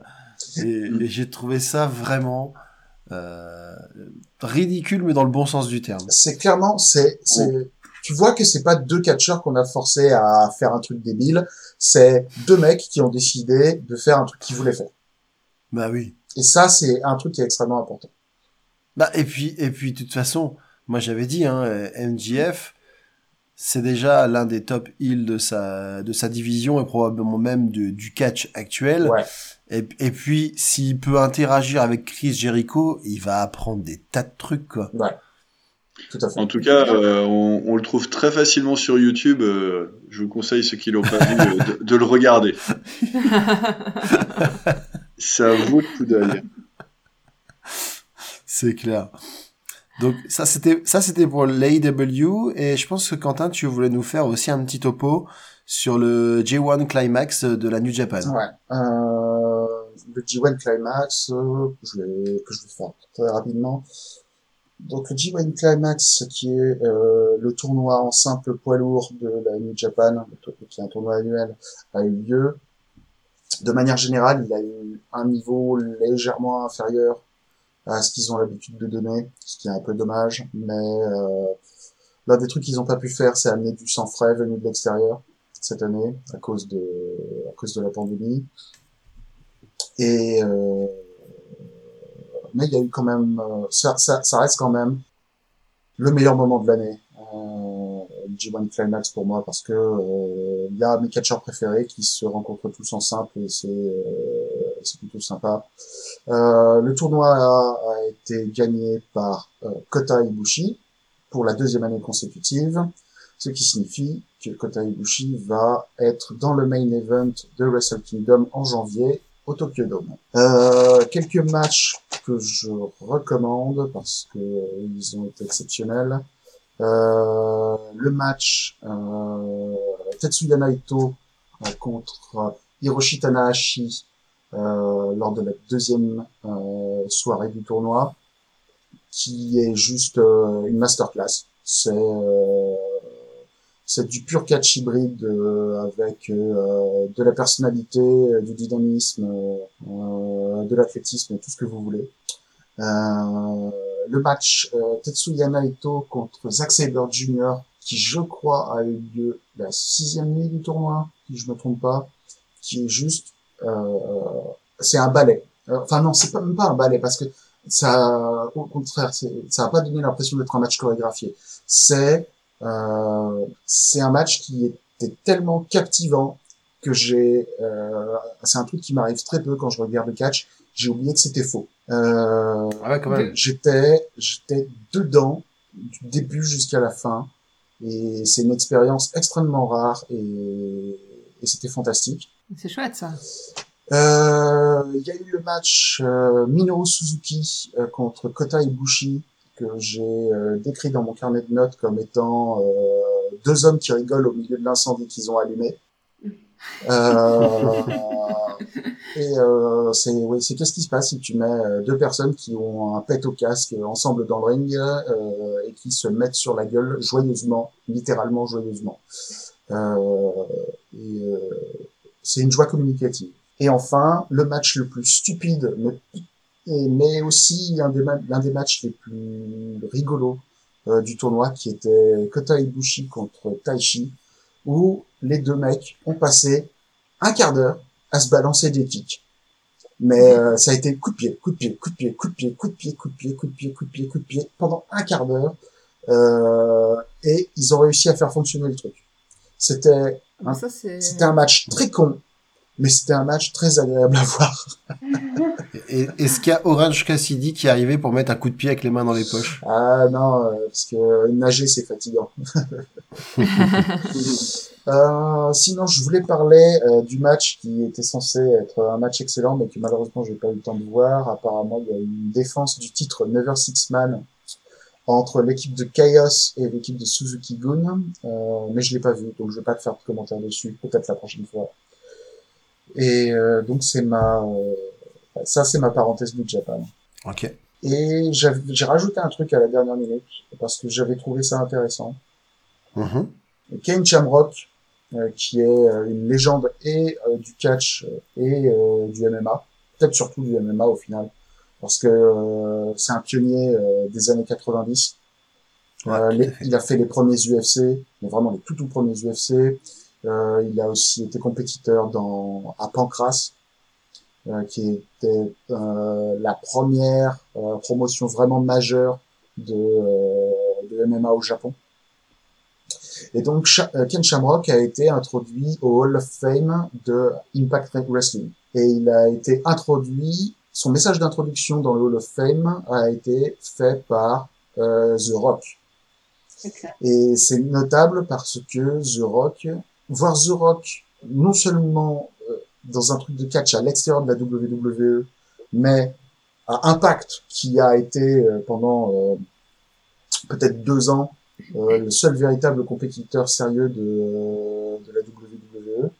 Euh, c'est, je trouve que c'est un signe assez intéressant de euh, de l'émancipation de The Rock par rapport euh, à par rapport à la WWE et ça fait réfléchir à certaines choses. Est-ce est-ce que c'est pas malheureusement aussi un signe que du coup Impact est plus du tout une menace pour la WWE Ah, alors ça, ça fait des années ça. Euh, je veux dire, Impact, c'est euh, Là, ça, ça marque le coup. Impa- un- Complètement, je un- pense. Impact, c'est euh, peut-être. euh, alors, à l'heure actuelle, vu que la NWA et euh, Ring of Honor font rien du tout, euh, c'est euh, par défaut la troisième promotion nord-américaine, mais euh, mais sinon euh, ils sont au niveau popularité, ils sont généralement en, en dessous de euh, en dessous de Ring of Honor. Et euh, à l'époque où NWA Power était diffusé sur euh, sur YouTube, euh, Impact était en dessous de NWA Power, en dessous de, en termes de popularité quoi. Ça, ça veut dire qu'ils sont tombés de la deuxième à la cinquième place, on va dire, en termes Ouais, à de, près, de ouais. popularité. Ouais, à peu près. Mm. Euh, mais moi, ce que je trouve intéressant, c'est que j'imagine, en ce moment, The Rock, il fait des, des investissements. Et j'essaie d'imaginer le jour où euh, The Rock euh, décidera de euh, monter sa propre promotion de catch. Sachant que lui ne peut plus catcher, mais qu'il adore toujours le catch, est-ce que euh, est-ce qu'il serait envisageable un jour que The Rock fasse, je sais pas, The Rock Wrestling ou quelque chose dans le genre? Bah non, mais de toute façon, il a, il a d'abord la NFL. Mais il a sa carrière politique aussi, Il non? a, il a d'abord la NFL à faire. Après, il doit être président. Et après, il fera ça. Voilà. Ça, c'est, ça, c'est notre grande théorie avec Charlie. On se dit que The Rock, dans quelques années, il va, il va passer la vitesse supérieure et il va, il va décider de briguer un mandat. Peut-être pas tout de suite comme président. Il ferait peut-être une Schwarzenegger à essayer de, commencer d'abord pour comme gouverneur. Mais je pense que si jamais il, il s'y met parce qu'il a jamais, il a jamais voulu dire, euh, je m'y intéresserai pas, je m'y intéresserai jamais. Il a dit, qui sait demain, euh, de, de quoi sera demain sera fait. Euh, très honnêtement, je me dis que ce mec-là, il, réu- il réussit vraiment tout ce qu'il entreprend. Et si jamais vraiment il se met un jour à faire de la politique, je plains les mecs en face parce qu'ils vont vraiment ramer pour euh, pour l'avoir. quoi. Ça va être dur d'exister à côté, quoi. Ouais. Il va commencer à faire ses promos comme du temps du catch. Il va Ouais. démarrer ses meetings avec And the millions. Ah, millions Il va y avoir des petits jeux de sourcils entre deux ça. questions. Can you smell what the rock is cooking? Can you smell what the president is cooking? Ouais. c'est ça. Ce sera son slogan de campagne. Ah ouais, c'est. Mais en fait, voilà, tout est déjà fait, donc il y a plus qu'à quoi. Bah, Il faut lui envoyer le plan. C'est ça. Euh, ok, ben, je pense qu'on a fait le tour de l'actualité, à moins que vous, vous n'ayez d'autres points en tête. Sinon, j'allais vous parler de, du, pro- de la date du prochain pay-per-view, Ouais. qui sera Survivor Series, Oh. et qui, et qui a priori, et qui a priori aura donc lieu le dimanche 22 novembre. Ok. 22 Donc, ouais, donc ça nous laisse un petit mois.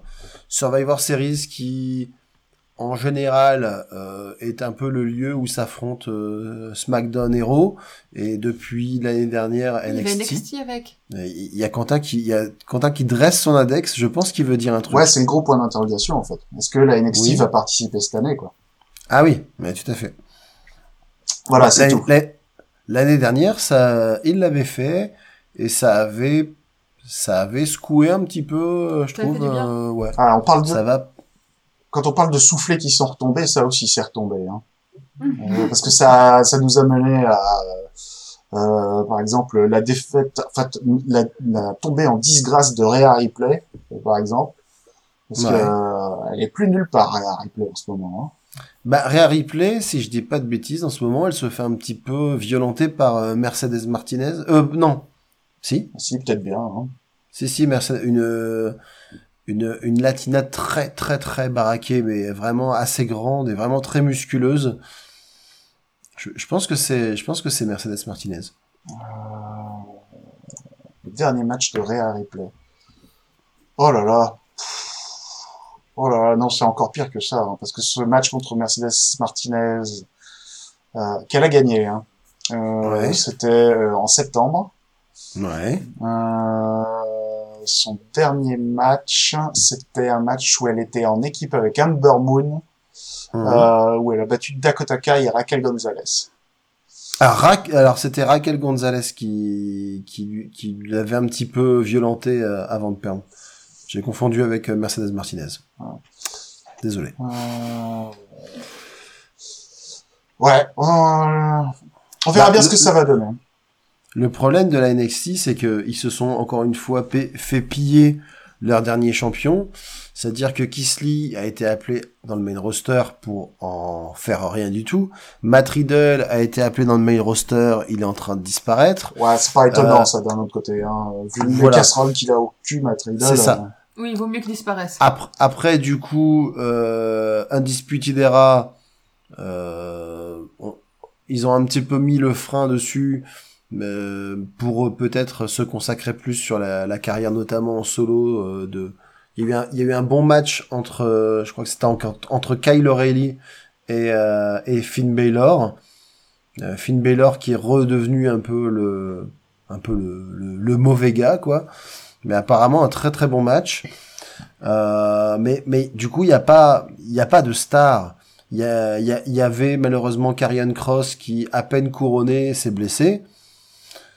Donc du coup, ils ont, voilà, ils ont un peu, de, ils ont un peu de malchance. Et puis euh, des mecs comme Walter, euh, pour l'instant, ils sont retournés à NXT UK, donc euh, il y a, il y a un creux en fait. Il Ouais. y a un creux. NXT, ils ont eu une génération, on va dire une génération dorée. Et là, la relève, elle a, elle a un petit peu du mal à arriver, je pense. Ah, le problème, c'est que leur génération dorée a été pillée ailleurs aussi, parce que le truc, c'est que Bien sûr. la scène indépendante, en fait, la scène indépendante euh, est euh, l'ombre de ce qu'elle a été maintenant, hein. parce que euh, AEW est arrivé, euh, a signé plein de contrats, euh, et donc maintenant, maintenant à la NXT, il faut qu'ils créent leur propre star. C'est c'est beaucoup Mm. plus compliqué parce que la majorité des gens qu'on considère comme des gens qui ont été des stars à la NXT sont pas des gens qui ont été produits par la WWE, quoi. Ouais. Un, petit point au passage, puisqu'on parle de la NXT, euh, sur à la NXT UK depuis depuis quelques semaines a démarré une française, Ah, j'allais en donc euh, Amal, Ouais. qui est euh, ouais et qui et qui, qui du coup est la première euh, catcheuse française à signer à la WWE. Tout à fait. Donc pour l'instant, pour l'instant, ses premières prestations, elle, elle a perdu. Ouais. Euh, mais pour autant, euh, elle, elle semble un peu mise en avant par le programme. Et puis rien que le fait d'avoir euh, une française à la WWE, même si c'est pas encore dans le roster principal, c'est quand même dans NXT UK, c'est quand même assez prestigieux. Enfin, c'est ce qui se fait de mieux en Europe. Hein. Donc, euh, bah franchement, bravo à elle, quoi. Ça fait plaisir. Et fait. il y a également un classement international des meilleurs catcheurs et des meilleures catcheuses qui est sorti. Je ne sais plus de quel site, mais elle est 51e sur 100. Ah, c'est pas mal. Ouais, le, le PWI. Pro Wrestling, Ouais, le classement Pro Wrestling Insider. Euh, Illustrated, non? Ah, peut-être, oui. Euh, Ouais, c'est- Insider, c'est le site, euh, mais je crois que les, les deux ont la même abréviation, mais ok. Oui. ouais. Ah, oui, effectivement. Voilà. effectivement. Je trouve ça étonnant que, euh, qu'ils aient fait perdre, qu'ils aient fait perdre à mal parce que euh, elle est à l'heure actuelle euh, championne euh, à la WXW, qui est une fait. qui est une championne, euh, qui est une fédération allemande, partenaire de la Mhm. WWE. Et généralement, euh, les, champi- les champions, on les fait pas perdre comme ça, quoi. Euh, Mhm. donc, je trouve que c'est un choix bizarre, mais bon, ok.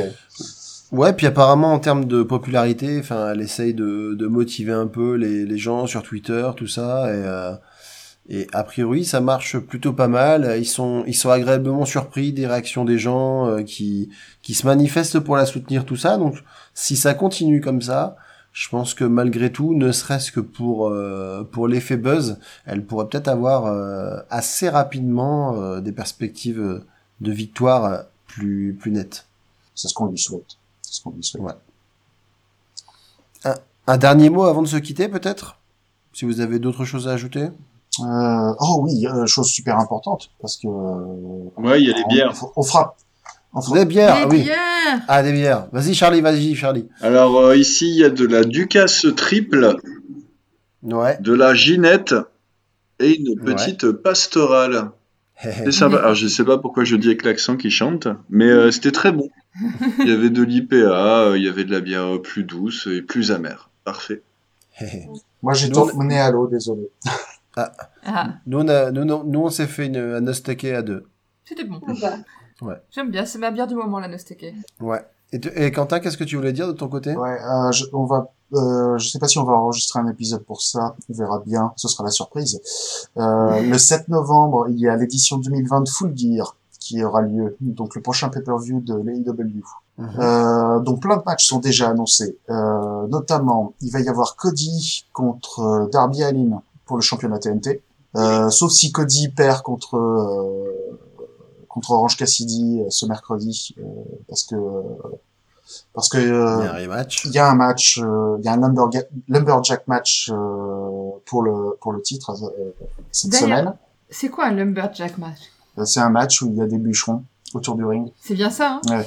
J'ai j'ai eu peur d'avoir mal Non, en gros, il y a des mecs autour du ring et si euh, si, t'as- si les mecs sortent du ring, ils seront tabassés par les mecs à l'extérieur. Donc c'est un truc qui est fait pour forcer les gens à rester à l'intérieur du ring.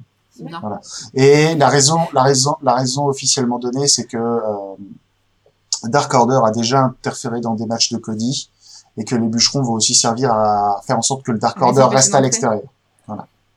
D'accord. Ok.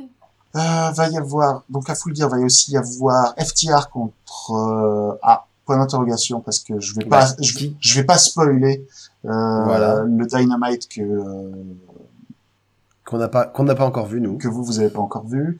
Il va y Merci. avoir John Moxley contre Eddie Kingston dans un I Quit match, parce que apparemment Ouais. c'est la saison des I Quit match. Ouais. Et il va y avoir euh, un, un match sans disqualification, je pense que ça va être ça, entre Matardi et Sami Guevara. Parce que euh, pourquoi euh, pourquoi séparer une équipe qui qui se fait du mal, hein Mhm. Et il y aura aussi la finale du tournoi de prétendant numéro 1 euh, au, au championnat AEW, AEW pas AEW. Euh, et euh, on va bien voir qui va le gagner. Euh, moi, mon argent est sur Kenny Omega, mais on verra bien.